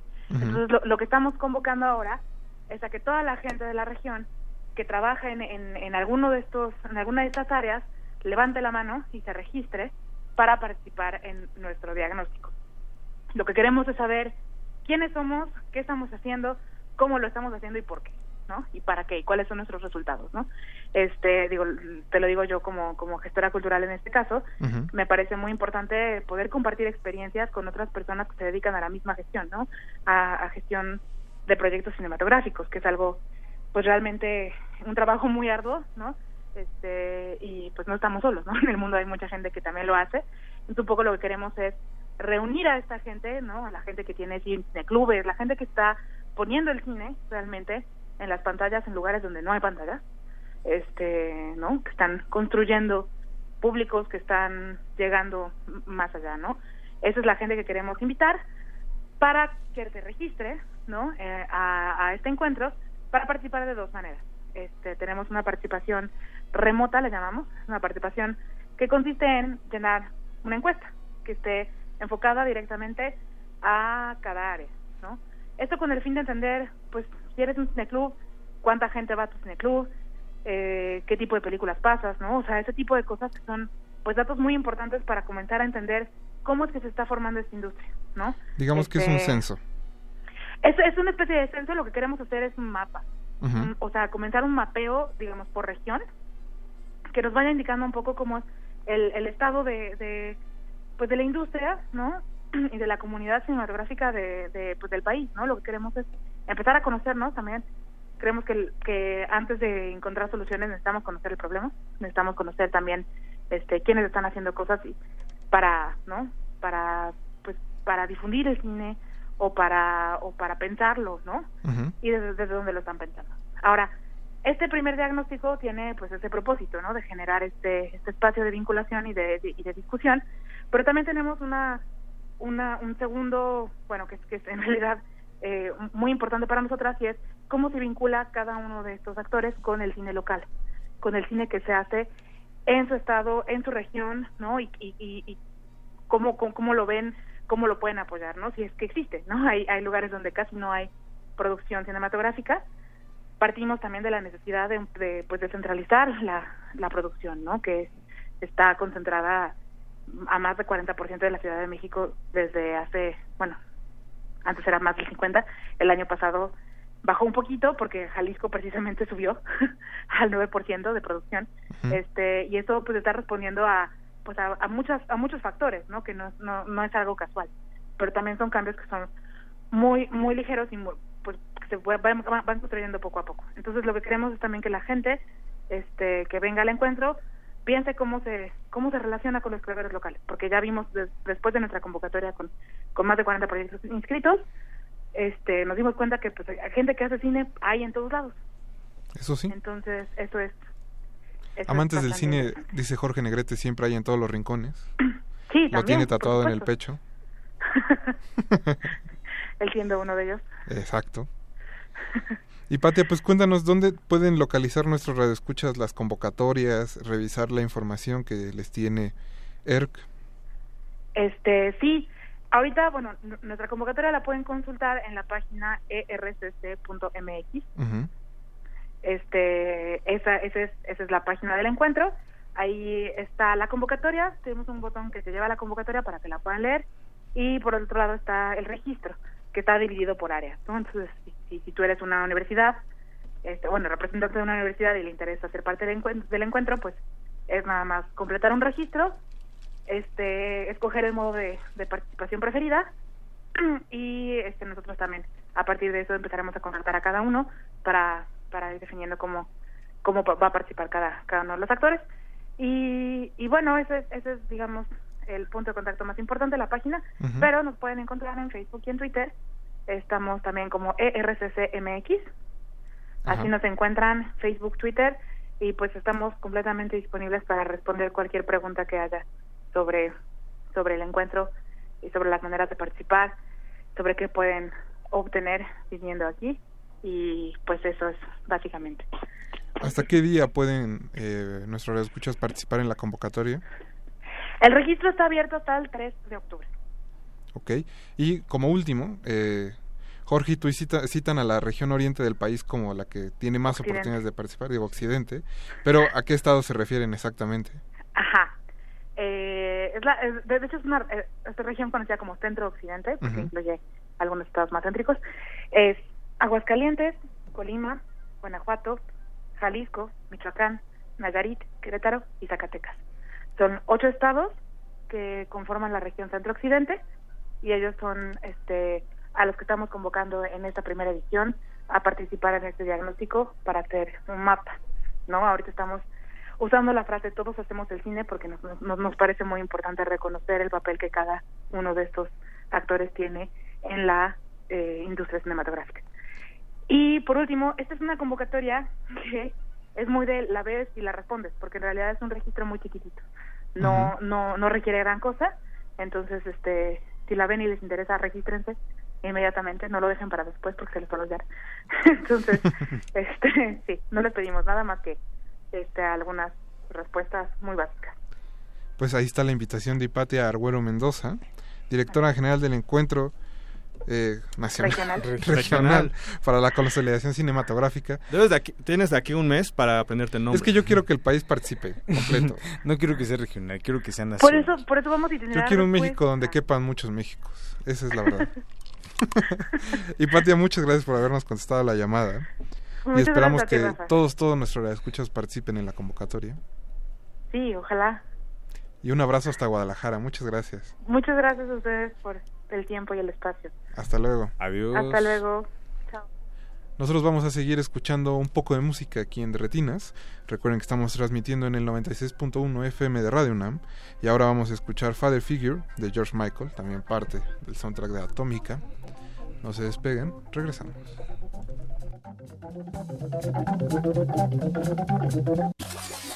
De Retinas.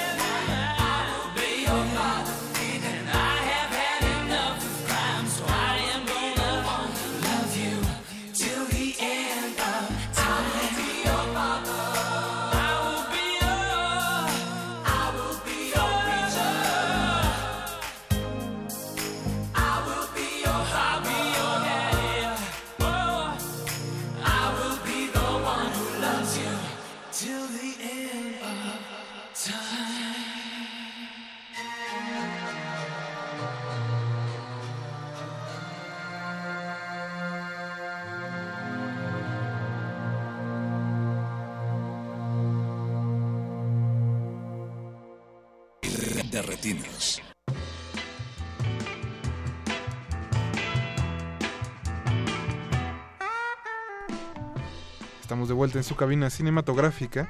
Muchas gracias a todos los que siguen pidiendo boletos. Todavía tenemos tres pases dobles, digo dos en realidad. Le queremos mandar un saludo a José J. Figueroa, que desde Zumpango nos dice que su película favorita es El Rebozo de Soledad. José, pues ya te ganaste tu entrada doble. También en Twitter, Eduardo Luis nos dice que le pidió al del taxi que le pusiera resistencia modulada y el, y el conductor se enojó porque estaba viendo el partido de la selección. Oye, pues ¿qué le pasa? Está igual que Don Agus. ¿Cómo le vamos a hacer? ¿Cómo vamos, por cierto, eh? 0-0 dice Don Agus. Digo, por estaban preocupados, así como va el cine mexicano. Y luego, 0-0. Eh, Eguanuelo nos dice que su película favorita es El Niño y la Niebla. También Eduardo Bautista, para él es Los Olvidados. Y Renato Rodríguez nos escribe, curioso, no puedo evocar alguna película mexicana que quisiera ver una vez más. Quizá el revoltoso. Saludos. Pues Renato, aunque no te guste el cine mexicano, te ganaste tu pase para el tour de cine francés. Ya que no hay cine mexicano, pues cine francés. Al menos. por revoltoso. Exacto. Pues muchas gracias a todos los que nos han contestado. Todavía tenemos dos pases dobles, así que apúrense, es muy fácil. Nada más tienen que poner un tweet diciéndonos cuál es su película mexicana favorita. Es realmente sencillo y vienen por su pase a recogerlo aquí a la estación en físico. Navarijo, ahora sí entrando en materia. Pues Decíamos que este septiembre es muy, muy patrio, muy de cine mexicano. Para bien y para mal. Para bien y para mal. La semana pasada tuviste oportunidad de ir a un evento eh, organizado por el Instituto Mexicano de Cinematografía, el IMCINE. Y la Secretaría de Cultura. Y la Secretaría de Cultura, que lleva por nombre Ruta MX. La primera edición de la Ruta MX inició el año pasado. Pues no, de, de hecho fue este año. Ah, bueno. Que a principios de este año. Que vea, eh, eh, está, es revelador que menciones esto, porque yo empecé a escuchar mucha prensa que tenía la noción de que fue el año pasado. Eso habla obviamente mal de Ruta MX. Y creo que, presenta ahorita lo que hablaba Hipatia, creo que va muy conectado con, con Ruta MX en la cuestión de que antes de decir eh, cuál es la solución, pues hay que detectar cuál es el problema. Ruta MX, efectivamente, bueno, fue eh, el, miércoles pasado la segunda edición en Cineteca Nacional, organizado, como decías, por el INCINE y la Secretaría de Cultura. Y era presentado, eh, así como en el 31 de enero, también la primera edición, eh, como una estrategia para encontrar salida al cine mexicano que había sido producido ya sea por fideicomisos o por estímulos fiscales, o por los dos inclusive. Eh, entonces, bueno, pues nos presentaron 80 películas eh, y Jorge Sánchez prometió eh, que pues de esas 80 películas durante 11 meses íbamos a verlas. Iban a estar estrenadas, iba a tener buenas condiciones, iban a ser presentadas a los productores, a los distribuidores, a los exhibidores, a las plataformas, al público, a la prensa, a todo el mundo.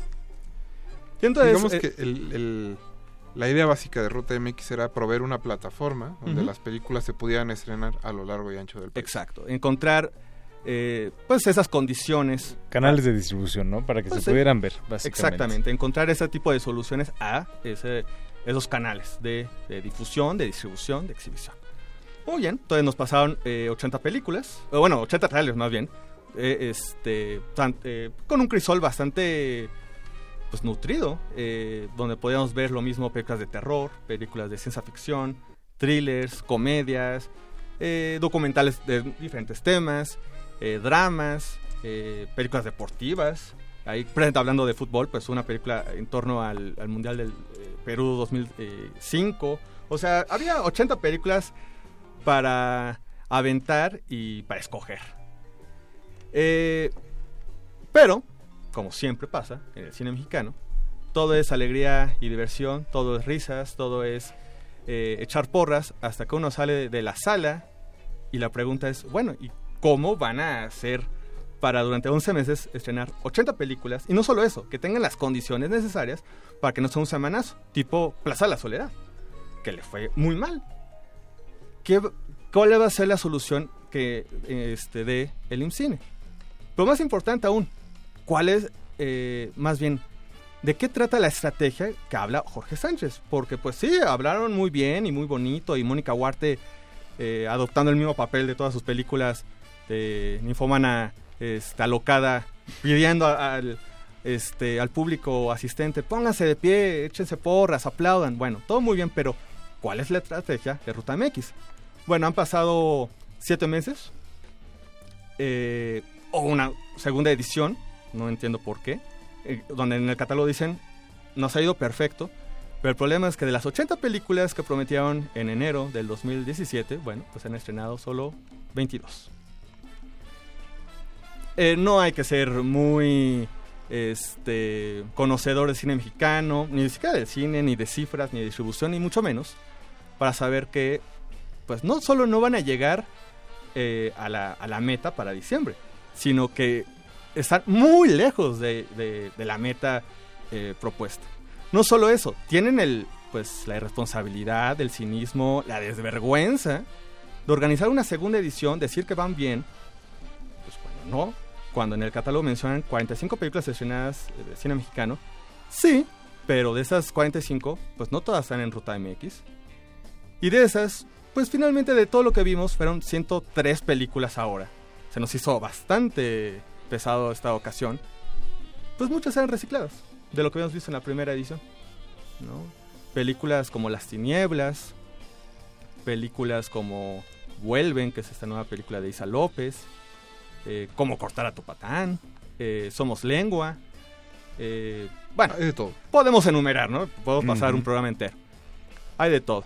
pero el hecho es de que pues van repitiendo, inclusive películas que cambiaron el nombre. ¿No? Este, mágicamente, pues, por ejemplo, una película llamada Ficción a domicilio con Ana Layevska, bueno, pues ahora se llama Tramposos con suerte. Así las cosas, ¿no? Y también con Ana Layevska. Con Ana Layevska, lamentablemente. ella no se cambió el nombre. ella no se cambió el nombre y no pidió salir de los créditos. Pero bueno, el, hecho es de que sí es un poco, pues, alarmante que, que cine, pues, con tal de salir del paso, eh, con tal de que, bueno, pues vamos a terminar ya la administración, ya en un año vamos saliendo y quien se acuerde de Ruta MX, bueno, pues haga este tipo de, notas de, pues sí, de eventos, en fin, y donde nuevamente no proponga nada. Creo que eso es lo más alarmante. Porque finalmente, ok, si hacemos un recuento rápido y más o menos lo revisamos en, internet, de todo lo que nos presentaron, saldrán todavía 10 películas más. Por ahí están eh, mencionadas Las Tinieblas, por ahí está La Carga, eh, por ahí cuando los hijos regresan, que de hecho con eso cierra el cine mexicano este año, el, al final de, diciembre, y algunas otras más, ¿no? Pero, y bueno, el resto. Inclusive películas que nos presentaron el año, eh, bueno, presente en la edición anterior, en enero, ahora ya no están. El caso de Minnesota, que bueno, también que despropósito de cine, pero no es a Minnesota. Eh, hay algunas, una película llamada De las Muertas, ya no aparece en el nuevo catálogo. Entonces, pues como siempre la pregunta es, pues, ¿qué está haciendo el IMSS? Eso sí, el Día del Cine Mexicano, echando porras igual. La gran pregunta también es, bueno, ¿y por qué muchas de las cosas de Ruta MX no se presentaron ahora en el Día del Cine Mexicano? Como los por una, eh, una premiere, un preestreno, nada. Y pues, obviamente son películas que podemos apostar desde ahorita, hoy, 5 de septiembre, que llegaremos a enero, llegaremos a febrero, llegaremos al próximo año y muchas de esas no habrán eh, estrenado o si se habrán estrenado, pues seguramente estarán dando el, gran semanazo, ¿no? Este, repito, el caso de, de Plaza de la Ciudad es un claro ejemplo de esto. Eh, pero también otras cosas, por ejemplo, el caso de eh, la región salvaje. A la fecha queda esa duda, ¿no? Bueno, ¿qué pasó? ¿Qué pasó con esa película? Se anunció y todo. Eh, por ahí, que si es Mantarraya, que si Cinépolis. Digo, yo cuando la pude ver, pues fue presentada por Cinépolis, pero mencionan que es Mantarraya, que si el Eficine no, no lo metieron a tiempo. ¿En serio? ¿Mantarraya? A María Escalante no sabían ese tipo de, de este, metodología después de tantas películas. Ahí hay algo ahí raro que no se ha mencionado. El caso presente de las tinieblas. Las tinieblas eh, se va a presentar eh, hace poco en el ciclo este llamado Blood Window. Mágicamente desapareció. ¿Por qué? ¿Quién sabe? El caso también muy sonado de la cuarta compañía. Bueno, ya sabemos, eso fue un poco más conocido, que finalmente decidieron los propios directores no, no estar con la distribuidora que originalmente las había este, arropado. Bueno, muy, muy este, respetable. Pero ese tipo de detalles hace pensar pues que muchas veces también no es cuestión de, del TLC, Hollywood, la exhibidora, el duopolio. Un caso también ya para ir, para ir cerrando, bueno, el caso del sueño del Maracame. Una película que también se mencionó mucho ahora por lo de los Arieles, ¿no? Ay, ¿cómo es posible que ganó? Y la cuarta compañía. Bueno, el sueño del Maracame también estuvo, eh, ganó por ahí esta ópera prima. Pero curiosamente, cuando se exhibió, eh, ahora para el ciclo del Ariel, la película tuvo el detalle de tener un, gran sello de agua. Eh, alegando los productores que era para evitar la, la piratería. ¿En serio? A ver, el público quiere ver tu película y tú lo que haces es evitar que se vea en las mejores condiciones metiendo un sello de agua que este, explica que tienen 12 nominaciones. Ese tipo de cosas, aunado a lo que hacen cine, a lo que hacen las distribuidoras, pues es, empieza a ser todavía más preocupante aún, ¿no? Eh, hemos tenido aquí durante más de tres años a los directores y pues en muchas de las ocasiones pues los vemos hablar y todo y sabemos que sus películas no van a funcionar. Bastante complicado. Solo para agregar, queremos decir que contactamos al IMCINE para este programa y que no hubo respuesta de parte del instituto. Si en algún momento quisieran dar réplica al editorial que acaba de dar Navarijo, eh, pues están los micrófonos abiertos como siempre. Claro. Sí, sobre todo creo que lo más importante, te ese echar bronca y la polémica. No, no, claro que no. Creo que no, no va por ahí, pero... Como decía, señalar una, una problemática que está muy vigente y que sí obviamente deja muchísimas incógnitas, particularmente dentro de las quejas muy recurrentes de la distribución, la exhibición de cine mexicano, que bueno, sigue siendo para mucha gente, incluso dentro de la misma industria, pues un eh, un enorme misterio cómo funciona y por qué pasan las cosas como pasan. Entonces, simplemente se trata como de pedir un ejercicio de transparencia, ¿no? Claro, porque además también algo que también me ahorita que mencionaba Hipatia, de que pues muchas veces se piensa los directores es el único actor dentro del, de la industria, ¿no? Dentro de este entaramado, ¿no? Pero bueno, el hecho es que muchas veces los directores, lo hemos escuchado, los, eh, los hemos entrevistado, no, no solo aquí, en nuestros propios canales eh, y medios, que siempre te mencionan, es que yo no quiero ser la, comedia romántica como todas. ¿En serio? Bueno, eso habla también de que muchos de los directores no saben muy bien qué está ocurriendo con sus colegas. Creo que eso también habla eh, muy mal. Y también habla muy mal que pues el día de Ruta MX, tanto la semana pasada como hace siete meses, pues los directores fueron eh, pues realmente escasos, los productores eh, y demás, todo el, todo este, los protagonistas de esto fueron muy escasos. Eso, por supuesto, es muy preocupante, muy revelador.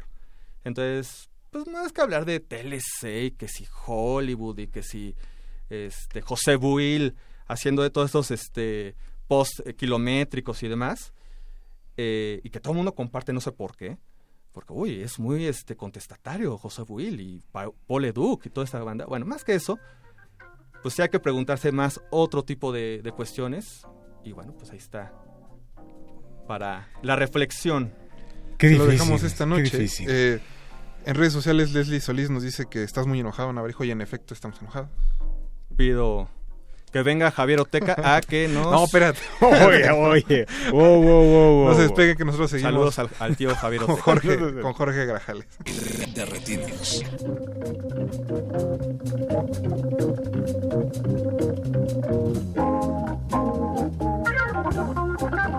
De.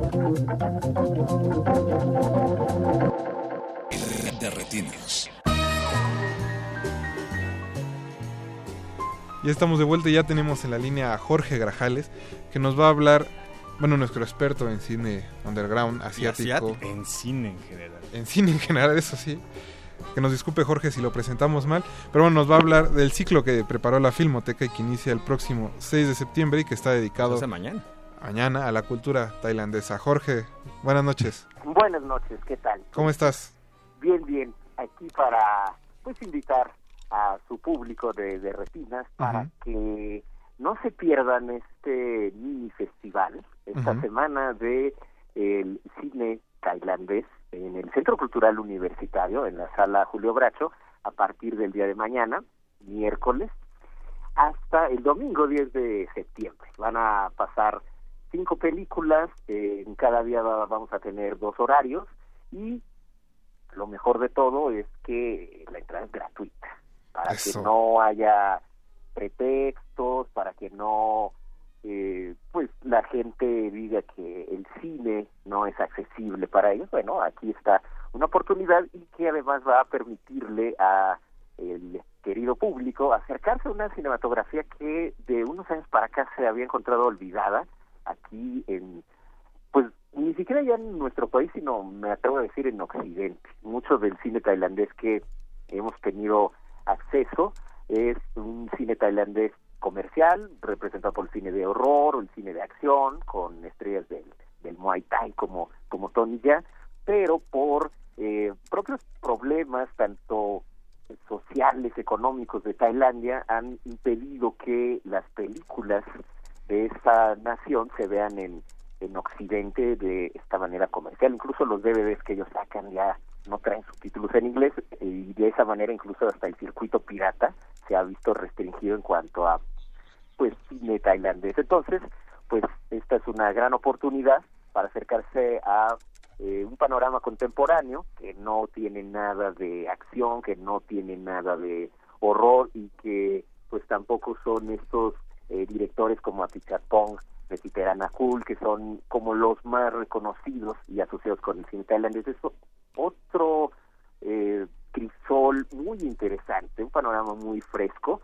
Y pues mañana inicia con la asistencia de la embajadora de Tailandia y pues va a ser una película de, eh, pues, de hecho de las más recientes que se van a estar presentando, del 2016, si no recuerdo que se llama La Corona, de Ekachai Sirichai, que es un cantante eh, bastante popular del sur de Tailandia y que esta película habla precisamente de, de las tradiciones, eh, habla acerca de un baile típico de un grupo de danza del sur de, de Tailandia que van pasando eh, generación tras generación pues eh, todo este conocimiento y que se ve eh, representado por una especie de tiara, una la corona que le da título a la película y que pues al joven que le toca continuar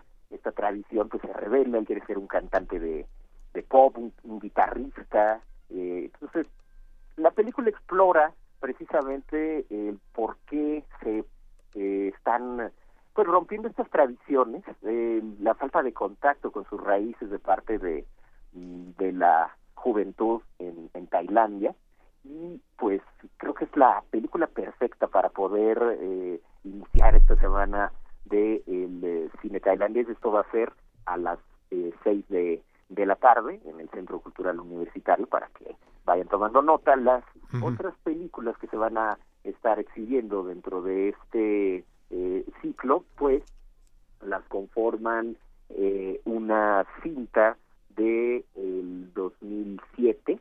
De hecho, hay, como una eh, disparidad, hay películas del 2007, del 2013, 2015, 2016. Esta del 2007 se llama Pueblo Maravilloso, de un cineasta llamada Aditya Azarat. Es uno de una de estas generaciones de cineastas tailandeses eh, que estudiaron en Occidente y regresaron a hacer eh, un cine muy particular, un cine muy eh, independiente.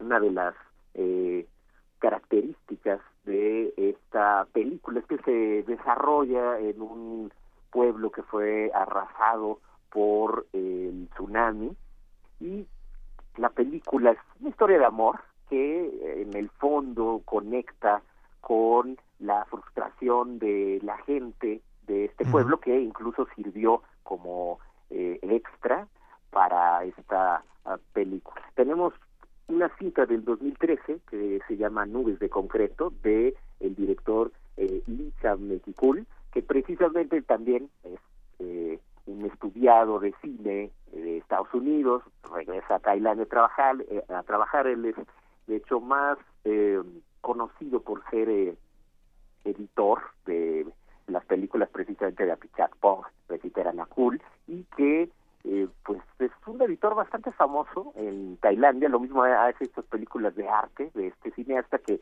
películas de horror, eh, como la de Shooter, que aquí se llama Están entre nosotros, y esta película se ubica en el periodo de crisis económica de Tailandia de 1997 y eh, habla de un eh, exitoso tailandés que está triunfando en eh, Estados Unidos y regresa a conectar con su familia, con su hermano, con eh, su exnovia a raíz del suicidio de, su padre. Y es una exploración precisamente de la Tailandia de aquellas épocas, haber estado con música pop de los 90 y con una narrativa que vagamente pues también trae a la memoria a, a Pista Punk, aunque no tan pesado, pues. Eh, y continuamos con dos películas de un cineasta que se llama Nahuapol, Tamrong Ratanarit, es el que representa a la juventud dentro de esto, y bueno, son dos películas muy interesantes, eh, que se llaman Mari Happy Mari Happy, basado en eh, post de Twitter, y otra que se llama Freelance, una comedia romántica, y bueno, pues eh, vayan y descubranlas a el eh, Centro Cultural Universitario. Jorge, muchas gracias por habernos este, informado de este ciclo y nos vemos al pronto. Contrario, al contrario, nos vemos por ahí en el cine. Chicos, así termina otro de Retinas. Muchas gracias Alberto Cuña Navarijo, Jorge Javier Negrete, Mauricio Orduña estuvo en producción, Agustín Muli en los controles, mi nombre es Rafael Paz y nos escuchamos el próximo martes. Los dejamos con el punto R. Hasta luego. Bye. Ningún locutor fue dañado durante la filmación y reproducción de este programa. Cualquier parecido con la realidad es un atentado a la ficción. Consulta cartelera para próximas funciones.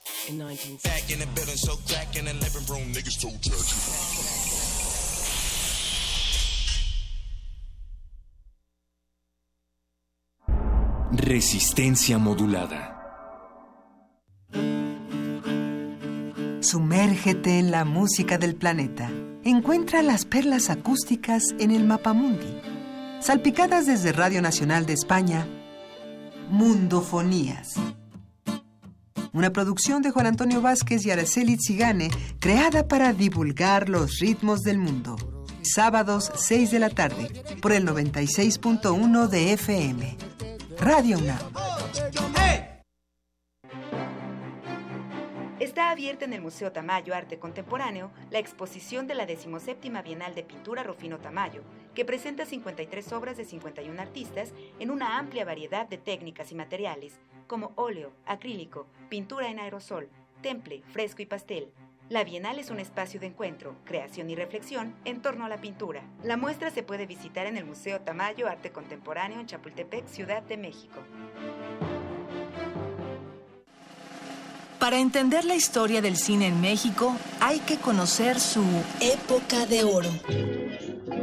El Cineclub Radio Cinema presenta el ciclo Cuatro grandes directores del cine mexicano.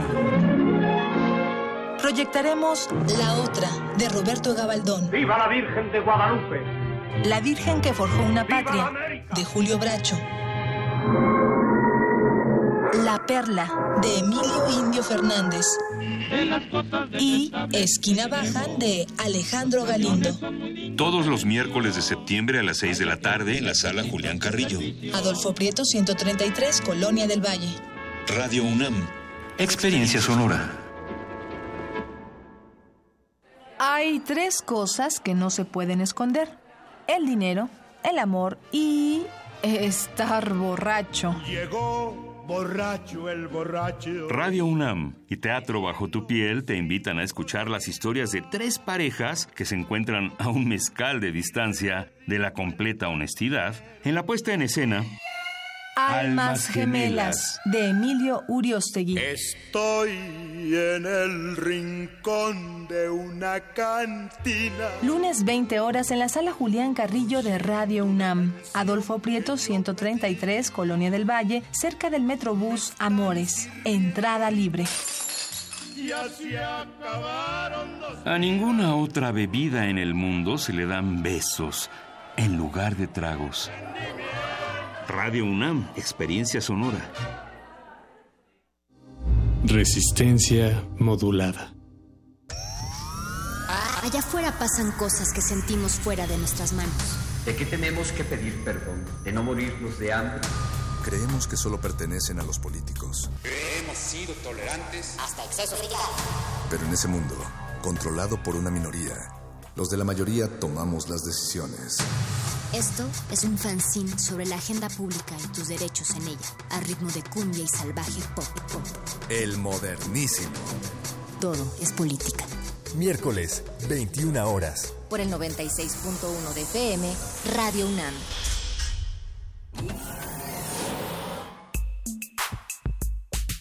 Hay que escucharnos por dentro, oler nuestra sangre caliente a través de la bocina. Cuando el sexo habla hay que responder.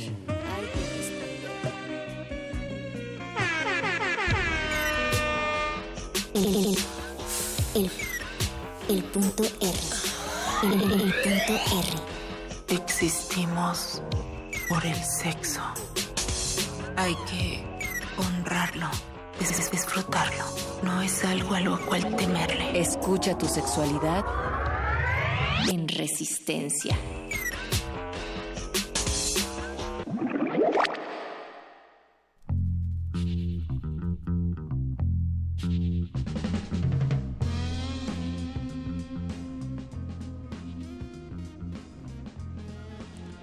Una loca es quien desata todas las cuerdas.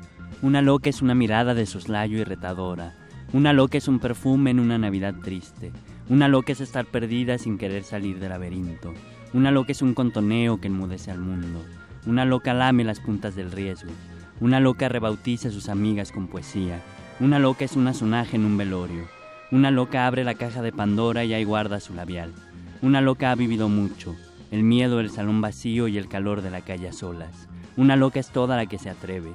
Una loca es esquivar el puño que corrige a normales. Una loca disfruta, luego arregla. Una loca es hablar sola y contarle secretos a tu cuerpo. Una loca es muchas ganas de bailar donde no se puede. Una loca es la aguja del tacón invertida. Una loca gasta el dinero, pierde el tiempo, se equivoca de dirección, llega tarde o no llega, deja abierta la llave y ríe mucho. Una loca juega con las ideas ajenas y las tuerce. Una loca es no saber estarse quieta. Una loca seduce con el repudio ajeno. Una loca es prima de la vestida, hermana de la obvia, racimo de la flor. Una loca sabe hacer malabares con jeringas. Una loca es cambiar lo seguro por una noche eterna. Una loca rompe el billete de lotería si es que gana. Una loca no tiene memoria, solo cuentos. Una loca hace una pasarela con su lengua. Una loca es feliz y eso ha ofendido. Homosexual, gay, jota, loca, diverso. ¿Qué somos? ¿Qué implica ser homosexual aquí y ahora y hasta locas? Esto es el punto R.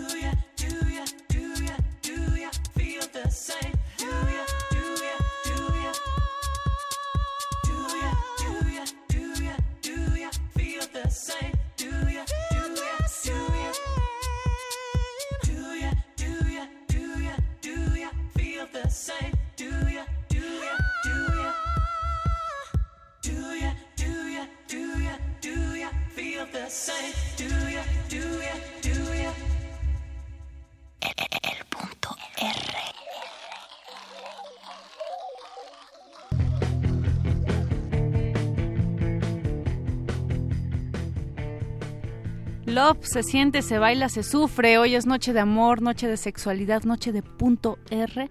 Recuerden que aunque esta noche esté lluviosa, eh, la cachondería se lleva por dentro en cada uno de sus oídos. Así que comuníquense con nosotros, con nosotras, con nosotres. Tenemos redes sociales, estamos en Facebook como Resistencia Modulada y en Twitter como arroba R Modulada. Natalia Luna, buenas noches. Mónica Sorrosa, buenas noches. Buenas noches, puntuerristas. Gracias al señor Agustín Mulia, quien está operando todavía estas altas horas de las 22 con 11 minutos. Y el Betoques en la producción ejecutiva del punto R.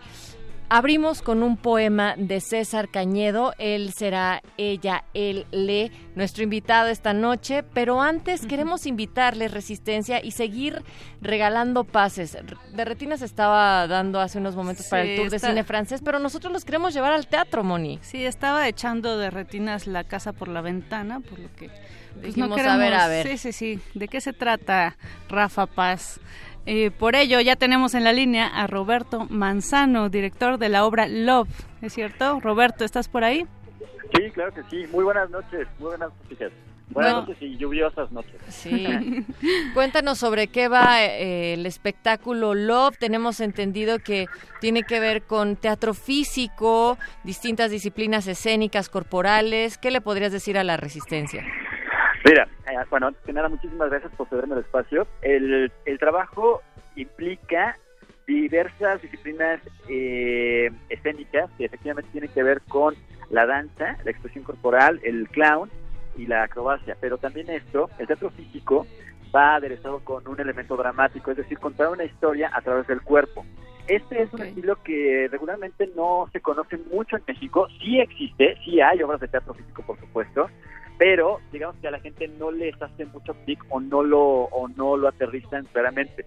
Love es una obra que comprende cinco, cinco cuadros plásticos que hablan acerca de las diversas experiencias amorosas, el duelo, el encuentro sexual, la experiencia de un primer amor, la inocencia y también algo que está pasando muy algo que está pasando actualmente que es la interrelación por las redes sociales, por las famosas aplicaciones, que tan fácil es liarse con una persona a través de las aplicaciones, pero también al mismo tiempo esto nos aleja en cuanto a una situación emotiva. Y Love lleva justamente este mensaje, que el amor nunca es recto, lleva siempre diversos caminos. Eh, hay tres eh, ejecutantes que trabajan de una manera hermosa y brillante la danza, la acrobacia y la expresión corporal, aderezado por el texto de un maestro de ceremonia que va a abrir cada cuadro para que comprenda el público de qué va cada cuadro, con poemas de hecho de diversos autores latinoamericanos que tiene que ver justamente con el amor, pero un poema totalmente urbanizado, Natalia y Mónica, o sea, no es un, poema que se vaya, digamos, a lo, a lo inteligible, este es un poema bastante aterrizado, claro, y que conmueve totalmente a la gente, y que incluso la intención de este, de este montaje es acercar a la gente a este tipo de teatro, que es muy rico, que es muy fértil y que llena muchísimo. Aparte de que tenemos voces en vivo, también tenemos músicos en vivo para darle esa cerecita tan bonita de lo que es el teatro, con, conjugando todas estas artes, como es la música y el canto. Pues suena bastante completo, un espectáculo pues más que teatral únicamente, sino todo un performance, Roberto. Eh, me gustaría preguntarte qué tan difícil es eh, llevar un tema eh, como el amor, porque el amor ha sido ahora sí que tópico de novelas, de cuentos, de poesía, de cine. De la humanidad, por ejemplo. ¿Qué, ¿Qué tan difícil es llevarlo ahorita en nuestro tiempo, en nuestra contemporaneidad? Híjoles, que es muy muy complicado a partir de que la gente ya tiene una resistencia muy acentuada a acercarse, a también llevar una eh, una complejidad amorosa, es muy difícil también el poder tener una relación, digamos que a largo plazo, porque pues ya hay un menú muy vasto, ¿no? Como te decía, las, las, aplicaciones también juegan un papel importante aquí. Eh, en lugar de, de, juntarnos en cuanto a la comunicación, nos, nos alejan tienen un papel totalmente contrario. De entrada ya hacer teatro es difícil, ya hacer teatro es, es lo que más fácil se escucha y lo más difícil por hacer.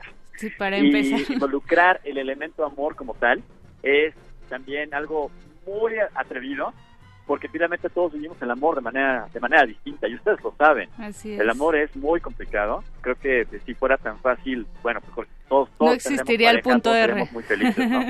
Pero la verdad es que es algo que, que vaya, o sea, se, se hizo cuidadosamente, se hizo con una investigación muy, muy profunda, pero con el fin de que el producto, que, que es justo este, que es Love, pueda, pueda también tocar, que pueda transgredir, que pueda, que pueda ser disfrutado por la gente.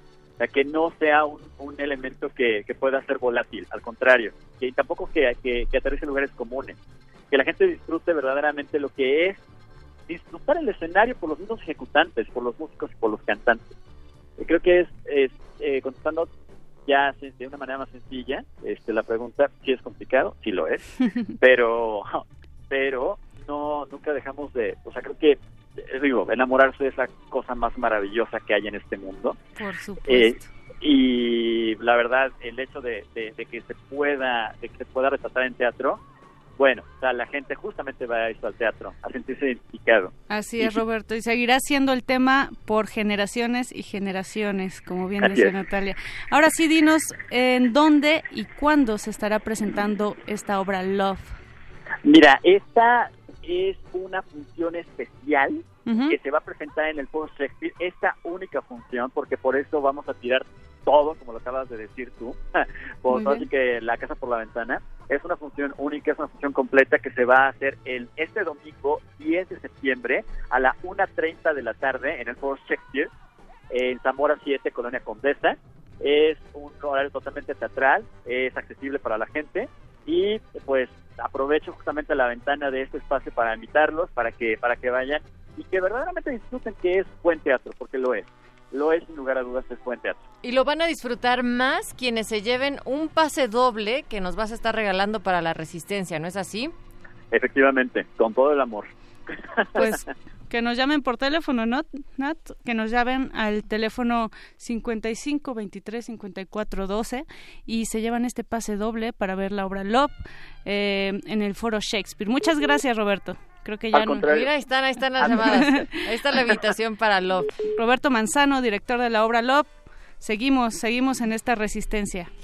Pero además seguimos en esta resistencia donde el amor y todas sus formas cobra en las diversas identidades y la cuerpa, pues manifestaciones. Y hoy para hablar sobre esto les decíamos que está César Cañedo, si ya recuerdan a César, bueno, pues acá está. Y si no, les diremos que él es del Fuerte Sinaloa, poeta, atleta, profesor, investigador. Actualmente estudia doctorado en letras de la UNAM, donde ha estudiado la licenciatura y maestría con trabajos de investigación sobre poetas y escritores marginales mexicanos del siglo XIX.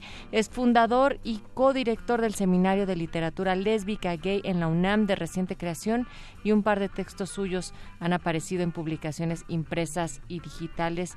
César, bienvenida otra vez. Ay, muchas gracias. Me gusta que seas atleta atleta que pones en tu currículum, César. Ah, claro. Y Jota, y bailarina, y boguera, y muchas cosas. Además, ahorita que dices boguera, hay que decir que de House of Apocalyptic, que han estado aquí presentes en el punto R, que Resistencia Modulada en algún momento cuando hizo el Kiki eh, Ballroom, pues estuvieron presentándose. En fin eres ya de casa y eres del punto R. César, esta noche queremos hablar sobre identidades homosexuales. Hablemos de ser gay, ser homosexual.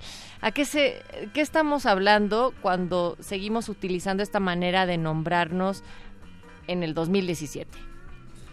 Sí, eh, estamos hablando, pienso, de una serie de privilegios y de ventajas ganadas, conquistadas históricamente, ¿no? Ha sido muy importante ser gay en ciertos momentos de la historia ahora pienso que es importante cuestionarla, ¿no? Pero eso no deja de... Pero no por eso dejamos de reconocer pues que ahora eh, lo gay implica privilegios como casarte, como adoptar, que está bien, ¿no? O sea, es parte de algunas eh, situaciones o vivencias que quieren vivir muchos, muchas, pero que eh, por otro lado borra o encubre una suerte, una serie de opresiones que se siguen presentando cuando, cuando pensamos lo gay atravesado, por ejemplo, por la raza o la clase, el color de la piel o la clase a la que se pertenece. ya lo gay se empieza a desdibujar completamente, no tiene esa, esa agencia. O cuando lo pensamos ahora también en este eh, movimiento que lo gay ha tenido por hipermasculinizarse y que conlleva pues un gran, una gran misoginia, un fuerte rechazo a lo femenino, lo cual es bastante grave, por supuesto. La publicidad hace de la suya, César, no solamente... Eh, eso sí, justo la publicidad no, no respeta nada, ¿no? O sea, no, importa qué, identidad tengas, no importa qué orientación sexual tengas, siempre la publicidad tiene algo que venderte, ¿no?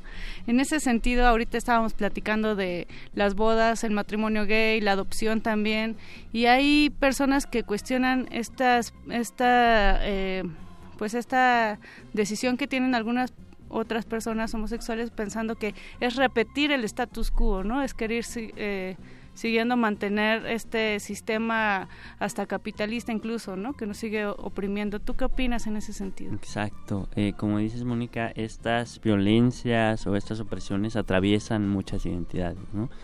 Eh, finalmente nos estamos volviendo en identidades de consumo o consumidores o consumidores incluso de, de la parte de los afectos. Se está capitalizando también y privilegia a algunos más que a otros, ¿no? Privilegia a los que sí pueden contar con con seguridad social, con una serie de recursos que los llevan a pensar en casarse mientras hay otras condiciones donde eso ni siquiera es posible, ni siquiera es nombrable además.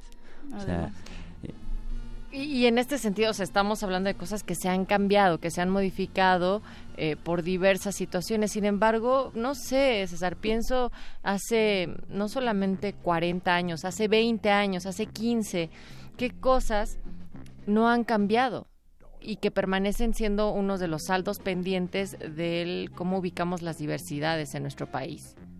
Sí, sí. Eh por ejemplo, ya desde 1979, en nuestro contexto, José Joaquín Blanco, uno de nuestros grandes autores literarios, Jotos, eh, publicó un texto que se llamó Ojos que da pánico soñar, que era como una alerta para decir, oigan, están muy contentas, muy celebratorias de su jotería, de su homosexualidad, pero piensen que lo que va a hacer la sociedad es aceptarnos por el dinero, ¿no? Por el dinero que podemos aportar al sistema capitalista es decir, decía, va a haber tolerancia y no aceptación, ¿no? ¿Y qué onda con esos contextos de pobreza donde, donde el closet no es lo urgente, donde, donde casarte no es lo urgente, donde tener perrijos no es lo urgente, ¿no? Entonces ya desde entonces tenemos esta serie de críticas que se activan mucho ahora si pensamos, por ejemplo, en que la categoría gay también lo que ha hecho es que se despolitiza mucho, ¿no? Como ahora, ah, bueno, ya nacen gays, claro, en ciertas colonias, en ciertos privilegios, sobre todo en la ciudad, ¿no? Naces gay y eres gay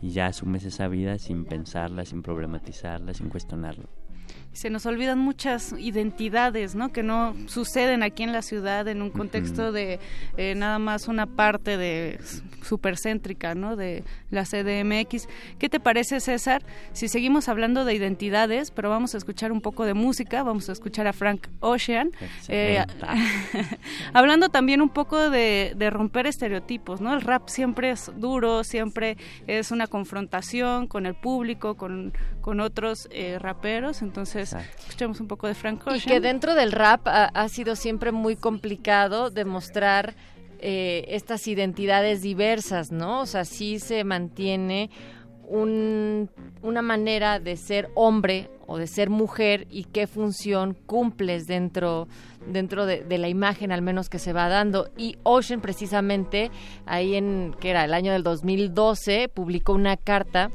en, Tumblr. ajá, y él decía, y va describiendo los sentimientos que había tenido no correspondidos hacia otro chavo cuando él tenía 19 años, y entonces ahí se declara bisexual, lo cual también es de resistencia. Y aparte, justo en esta carta, perdón Natalia, antes de mandar la canción, este dice que por fin se siente liberado y agradece a su madre, ¿no? Decirle, soy un hombre completo. Así es que vamos con Frank Ocean y regresamos. Esto es Punto R. Uh el punto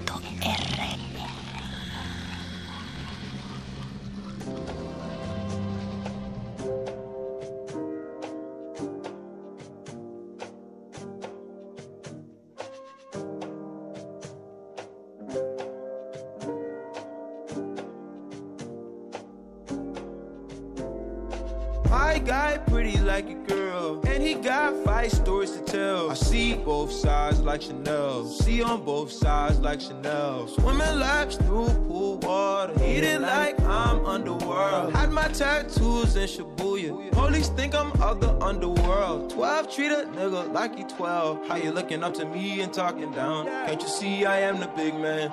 God level, I am the I am. Now film it with the drone cam and the pink like Killer Kim. Zoom on that stick, no way. Up so close, I'm on that kill. Controller on your lower back, yeah, that's the good. Dick roll the eyes back in the skull. Rollin' when you ride, poppin'. Rollin' when you ride, ride the ride. Got one street acting, turned up like some dirty plastic. Ah, 2016 burn some discs. 2017 ideas playing off Walgreens. This a cult, not a click on the net. With a cup in a cup, activist. That's a double edge, it's a knife. And I don't like to fight till I'm fighting. fighting. Revenge in the air makes my lungs sick. Chopping in the sky like a gun trick. Clips on clips like Mike. It's really you. I see both sides like Chanel. See on both sides like Chanel. It's really you on my mind. It's really you on my mind.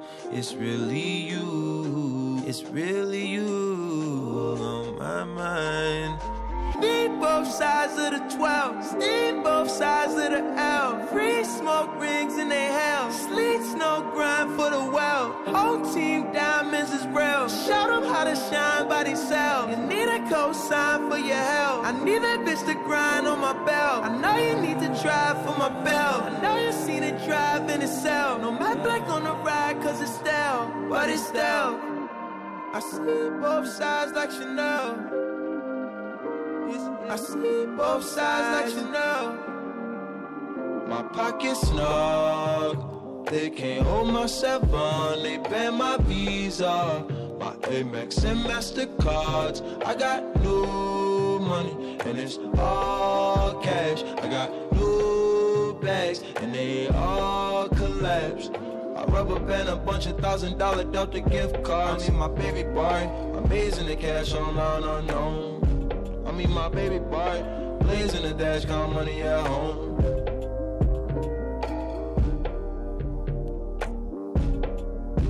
My pockets snug, they can't hold my seven, they ban my visa. My Amex and Mastercards, I got new money and it's all cash. I got new bags and they all collapsed. I rubber band a bunch of thousand dollar Delta gift cards. I mean my baby boy, amazing the cash online unknown. I mean my baby boy, blazing the dash, count money at home.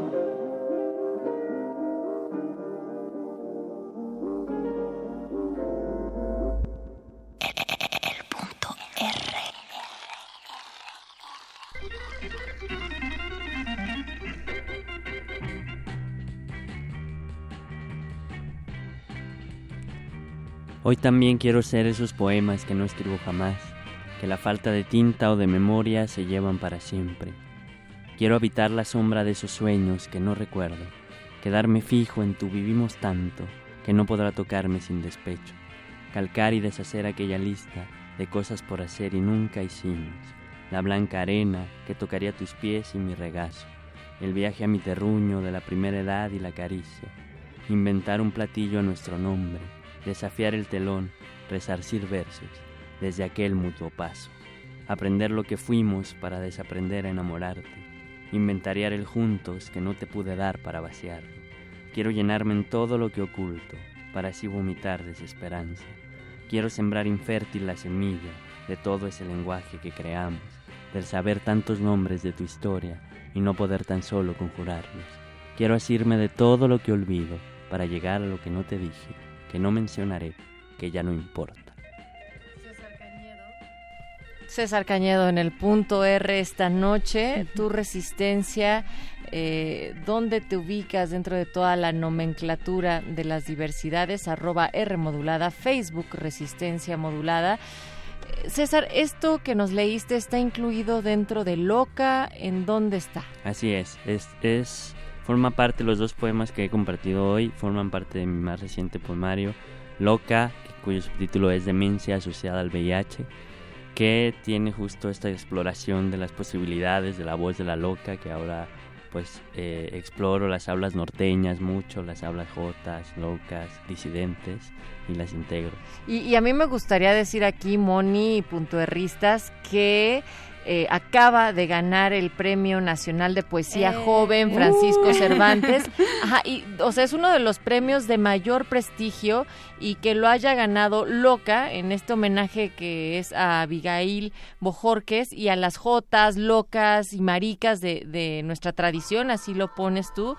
Bueno, pues es también un gran privilegio. Claro, Eh, tiene un gran peso simbólico también. Sí, o sea, porque yo estaba hablando de, de las nomenclaturas, ¿no? Que la más común es el LGBTTTI.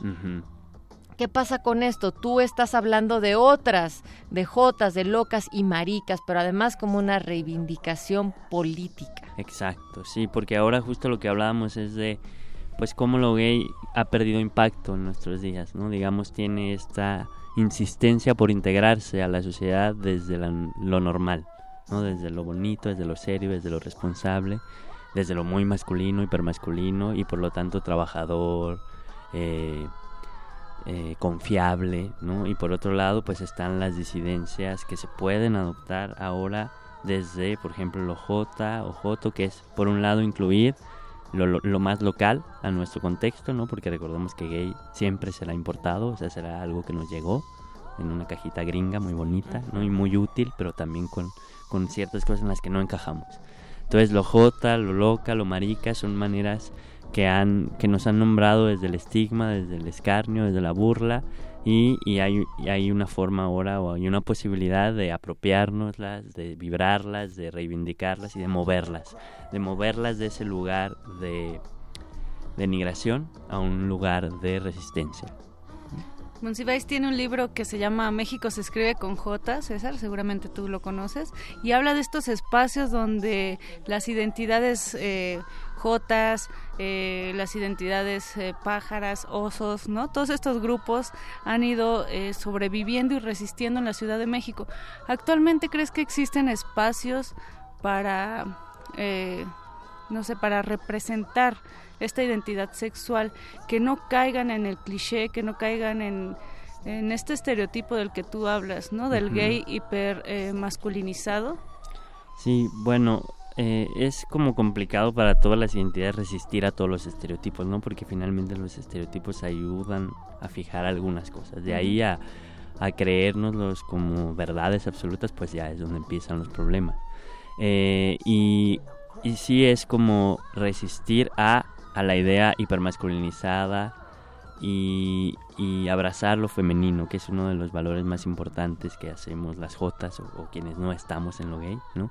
Que reconciliamos esa parte, que la agenciamos y que, y que resistimos para que eso no sea violentado en nuestras Claro. disidencias. Y por otro lado pensemos también, por ejemplo, en lo gay, que lo gay puede obtener trabajos o qué trabajos se pueden aspirar cuando no es gay y cómo eso oprime desde lo J, lo loca, ¿no? Que estereotípicamente recordando los estereotipos J, una categoría asociada más al pueblo, a trabajos como, eh, pues, Es- ¿cómo se dice? cultora de este- belleza o quien hace manualidades o quien organiza los bailes de 15 años o coreografías y tal.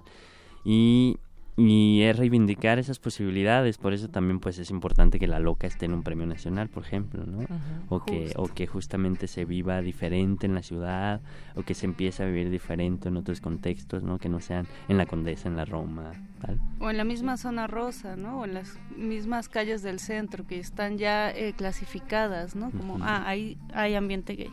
Yo también recuerdo que en la primera encuesta nacional sobre homofobia y el mundo laboral en México eh, del 2014 se arrojaba un porcentaje que a mí me parece que es demasiado bajo, ¿no?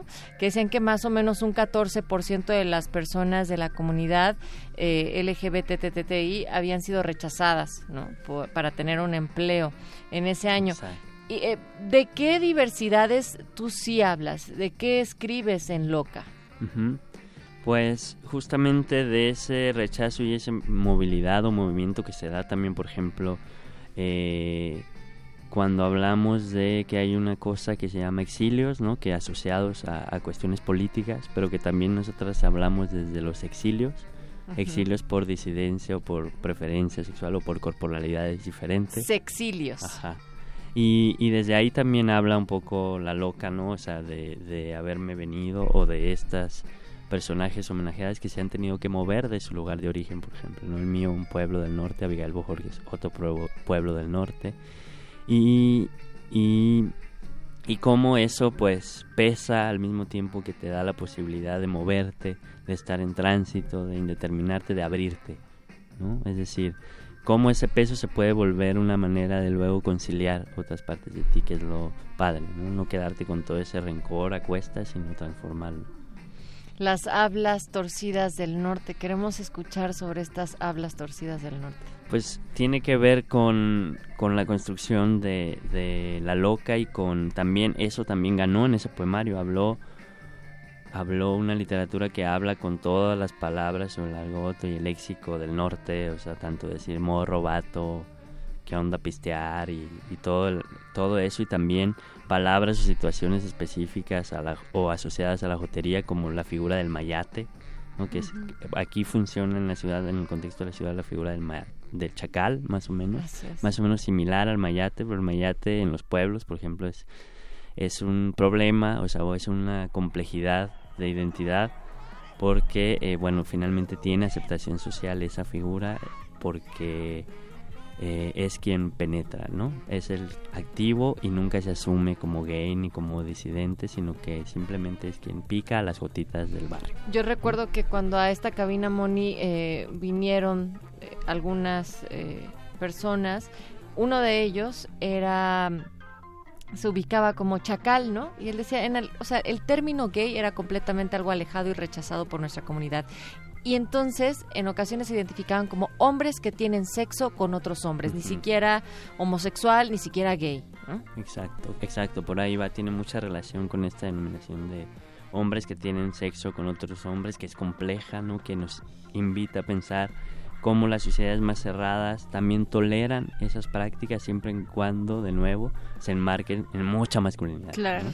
Encontremos algo en la poesía que contiene Loca, estas hablas torcidas del norte para después ir a escuchar algo de Judas Priest, Breaking the Law. Todo tuyo, César. Este es Amanteur. Juguémonos del Guy Pride, ponte trucha, vamos a saciarnos en todos los hoteles de Paso del Norte de tres estrellas, dos huevos, una cama, que yo remito la misiva al que le escribe. Confías demasiado en que te miro con la eterna sonrisa de la loca. En el norte, más al norte, le llaman trade, a los que como tú ejercen el ancestral arte del mayatazgo, quienes trafican con lo macho, dando y dando, pajarito volando. De una experiencia anal es el rebote, naranjeros cuando guachamos juntos la serie del Caribe que te picho, y no quieres ser base tan solo del diamante que bateas. Me voy encariñando del abridor que empiezas este juego. Doy tecate por bolas, la noche es el umpire de mi truco. El punto R.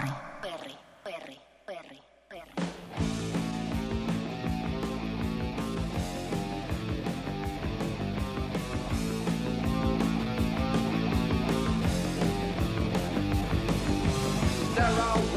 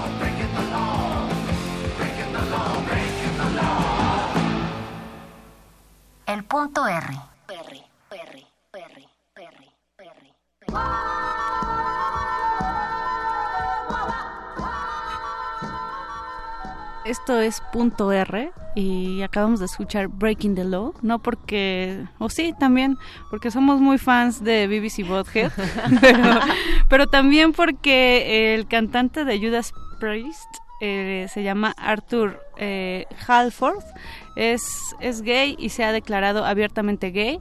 En una entrevista del 2014, él reconocía que el proceso para la igualdad de derechos es muy lenta y se le hacía extraño eh, que hasta esa fecha eh, todavía no fuera legal el matrimonio gay en todos los estados de la Unión Americana, pero bueno, así es y se sigue luchando y poco a poco, Natalia, poco a poco, César Cañedo, eh, han habido conquistas pequeñas y grandes también y bueno, ahí está. Sigamos rompiendo las leyes. Y, tiene mucho que ver también con dónde nos situamos, ¿no? Ahorita me gustaban mucho eh, cada una de las descripciones que daba César sobre en dónde te colocas y a partir de ahí cómo se va definiendo o construyendo o deconstruyendo las identidades. Había ejemplos del norte, decías del mayate, pero también hay otra figura, por ejemplo, en Estados Unidos. Sí, este que está en el poema, que es el trade, ¿no? que es básicamente la misma idea, la idea de intercambio, la idea de ser consumo,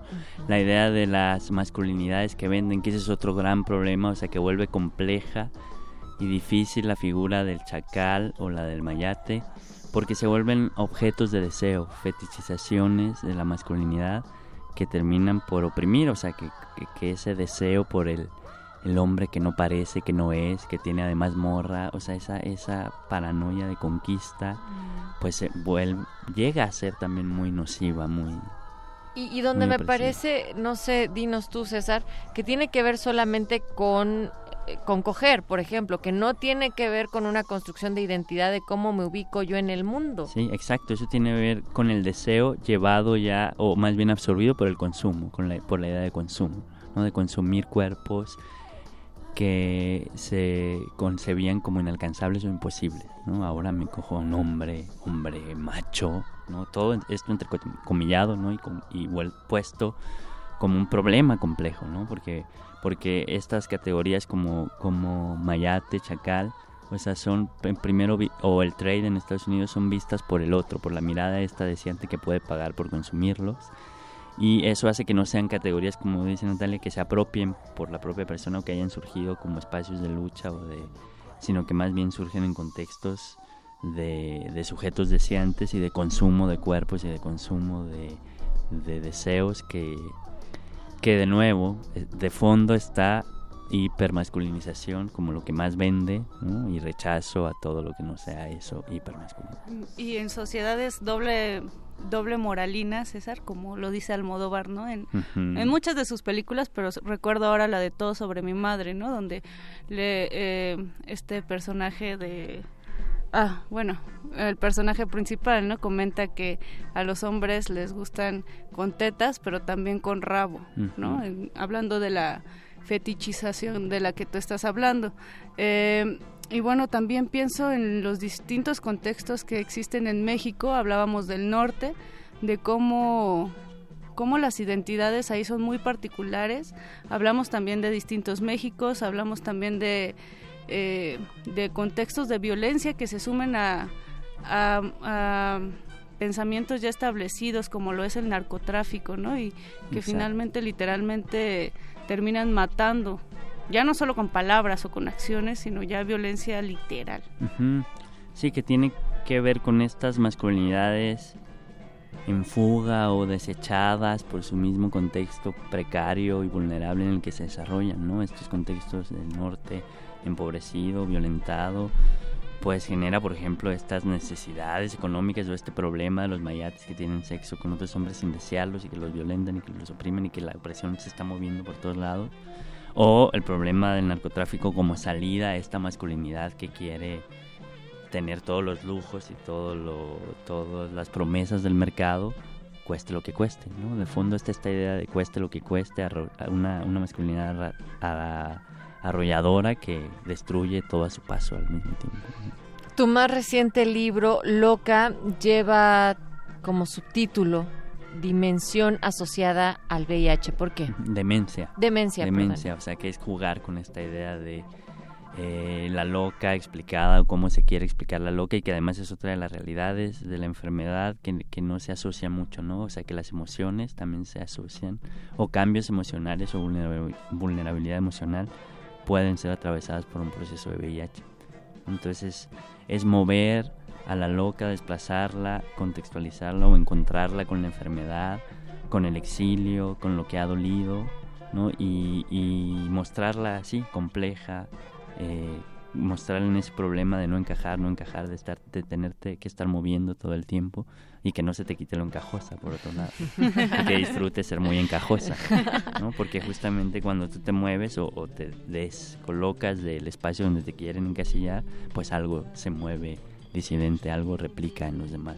¿Qué ha pasado también cuando tú te has descolocado de eso en tu misma generación y también tal vez dentro del mismo círculo con otros hombres homosexuales? Exacto, sí, porque digamos que yo he pasado, pues ya hablando de mí, eh, por ser en algún momento heterosexual de pueblo, luego bisexual de closet, luego gay, no quiero ser barbado y tener un novio igualmente barbado y nada de masculinidad, de feminidad por aquí y luego pues encontrar este espacio de disidencia, de, descolocamiento que es el de la J, ¿no? La obvia y, como digo ahí por ahí la suerte de la obvia, la discreta la desea, jugar con jugar, recuperar esta dimensión del juego y que es también altamente crítica, ¿no?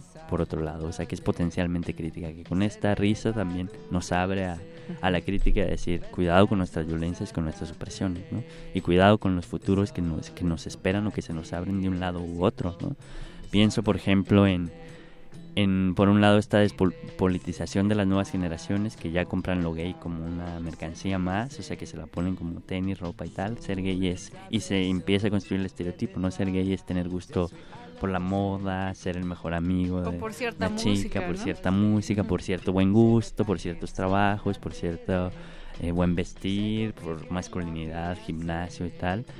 Y, y cómo eso, pues, eh, pues ya, ya la disidencia ya ni siquiera se concibe como tal, ¿no? Yo, o sea, por otro lado, no, no, no es que quiera yo ser fatalista, sino que pienso que las nuevas generaciones encontrarán sus vías de disidencia y de y de cambio, ¿no? Pero en lo gay definitivamente es difícil que esté ya, ¿no? Otro problema que puede, que, que al que nos podemos enfrentar aún en esta vida gay del siglo XXI es, por ejemplo, qué va a pasar con nuestras ancianidades, ¿no?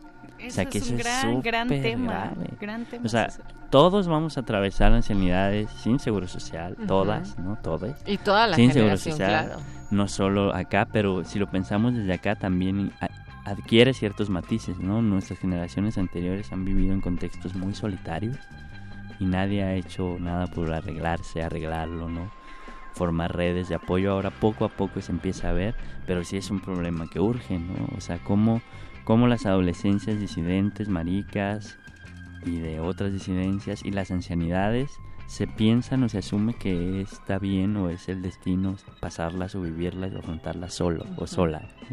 Yo creo que es la idea con la que debemos irnos en este programa, Natalia, César, crear redes, crear redes como jóvenes, ¿no? Mm. Eh, disidentes como jóvenes resistentes también, porque el futuro parece lejano, pero algún día va a llegar y me parece que es una idea que tenemos que ir trabajando en conjunto. Y también colocarnos desde el placer, es decir, eh, que estas reivindicaciones y deconstrucciones también nos generen más vías para el placer, no solamente el, sexual y, el de los genitales, sino del cómo de manera gozosa vivimos nuestra vida. Sí, sí, y, actuamos nuestras marcas de identidad, es decir, cómo gozamos el trabajo que tenemos, las relaciones de familia que tenemos, ¿no? Cómo podemos darle este otro giro desde el gozo, desde ese empuje al gozo que es lo que la disidencia siempre estamos aportando, ¿no? Se nos estereotipa como las más, gozosas, ¿no? Las más descaradas, deschongadas,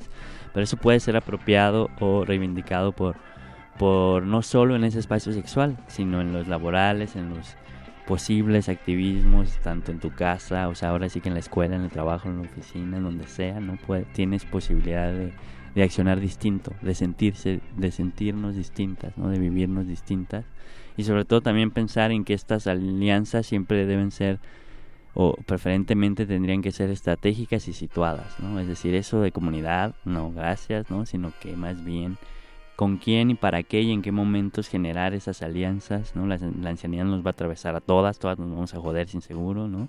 Y hay que ver cómo, qué podemos hacer y desde dónde lo podemos hacer. Es decir, no a la comunidad de solamente nombrar la comunidad LGBTTI. no, o sea, eso no. ¿Desde dónde sí?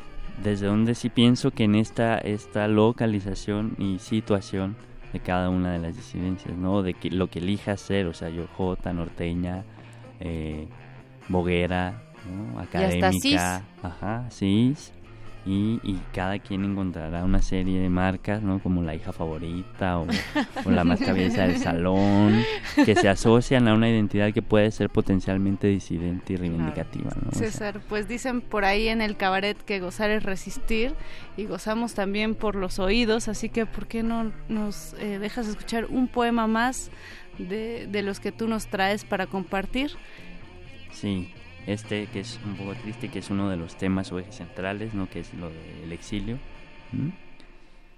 La parte más difícil es intentar seguir, amarrarse otra vez las agujetas a sabiendas que el nudo se deshace, volver a explicar que no, que no me gusta, que tal vez no habrá nietos, que no es la incertidumbre lo que pesa, sino el sentir tan solo. La parte más difícil es intentar seguir, cuando una risa cómplice se apaga, cuando un pequeño ve por vez primera el pesado color de una mentira que lo obliga a callar. Alguien dijo una vez no te pintes las uñas. Alguien dijo una vez no me gustan tan jotos. Alguien dijo una vez con mucha carga te vamos a tener que aceptar y no lo hizo, ni lo hicieron los otros. La parte más difícil es intentar seguir para encajar a un mundo que te borra. Alguna vez un ratón en silencio buscó un diente y me sentí, por alguna razón que no recuerdo, acompañado. La parte más difícil es intentar seguir, cuando ya has renunciado a la memoria que te ataba de anhelos que nunca fueron tuyos. César Cañedo, quiero pensar que aquí, que a través de estos espacios nos recalcamos, no nos borramos y hacemos presencia y hacemos disidencia y somos jotas locas y todo lo que queramos ser, donde se encuentra, vas a presentar, ya se presentó Locas, además de, por supuesto, de haber recibido el Premio eh, Nacional de Poesía Joven Francisco Cervantes. Eh, por ahora sigue siendo inédito, ¿no? O sea, es decir, ah. acaba de ganar el premio hace una semana, tiene que pasar por el proceso de premiación, de que cuaje la edición y que espero que a finales de año ya tengamos a la loca circulando y loqueando por las calles y por las ciudades y por los pueblos y por los ranchos y por todos lados por donde puede entrar la loca. ¿Pero tus otras publicaciones? Sí, eh, Inversa Memoria, mi segundo poemario de Valparaíso, México, está en la Gandhi, en las librerías Gandhi del país y también hay tienda en línea tanto de la editorial como de Gandhi entonces hay envíos y el primer poemario Rostro Queer está en Voces en Tinta que es una librería amiga de las disidencias que se encuentra en la calle de Niza en la zona rosa ¿no? y como decía Natalia también es importante pensar eh, que resistir es no casarse con una idea de quién eres, ¿no? sino todo el tiempo estar construyendo y reconstruyendo las identidades, porque creo que una de las potencias más disidentes es la creatividad, la creatividad con la que intervenimos nuestra vida, ¿no? O esos espacios marcados, ya hay una manera de conducir un programa, hay una manera de pensar eh, cómo comportarme con mis amigas, hay una manera de cómo hacer la tarea y uno puede todo el tiempo cambiarla. César Cañedo, muchas gracias por venir a Punto R nuevamente. Gracias a la producción, al señor Agustín Mulia, al Betoques en la producción ejecutiva y a Oscar Sánchez, el Voice. Mónica Sorrosa, nos despedimos. Natalia Luna, esto fue Punto R y Resistencia Modulada comienza mañana a partir de las 20 horas, así que nos escuchamos el día de mañana. Muchas gracias. La estimulación sonora ha sido eficiente la salida será rápida.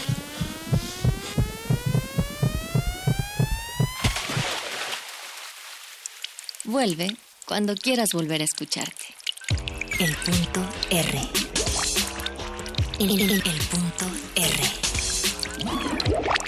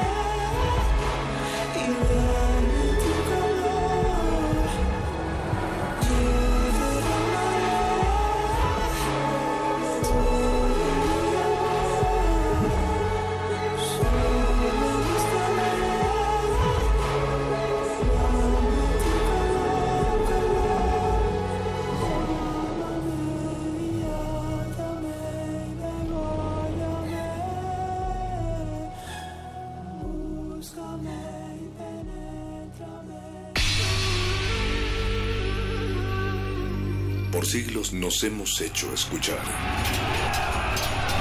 Nacimos como parte de esa inmensa mayoría. Hablar.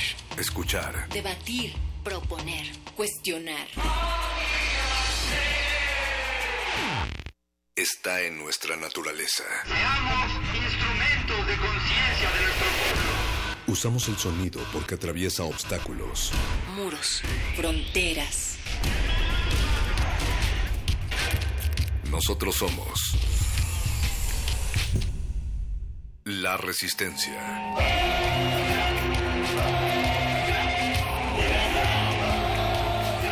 Resistencia modulada.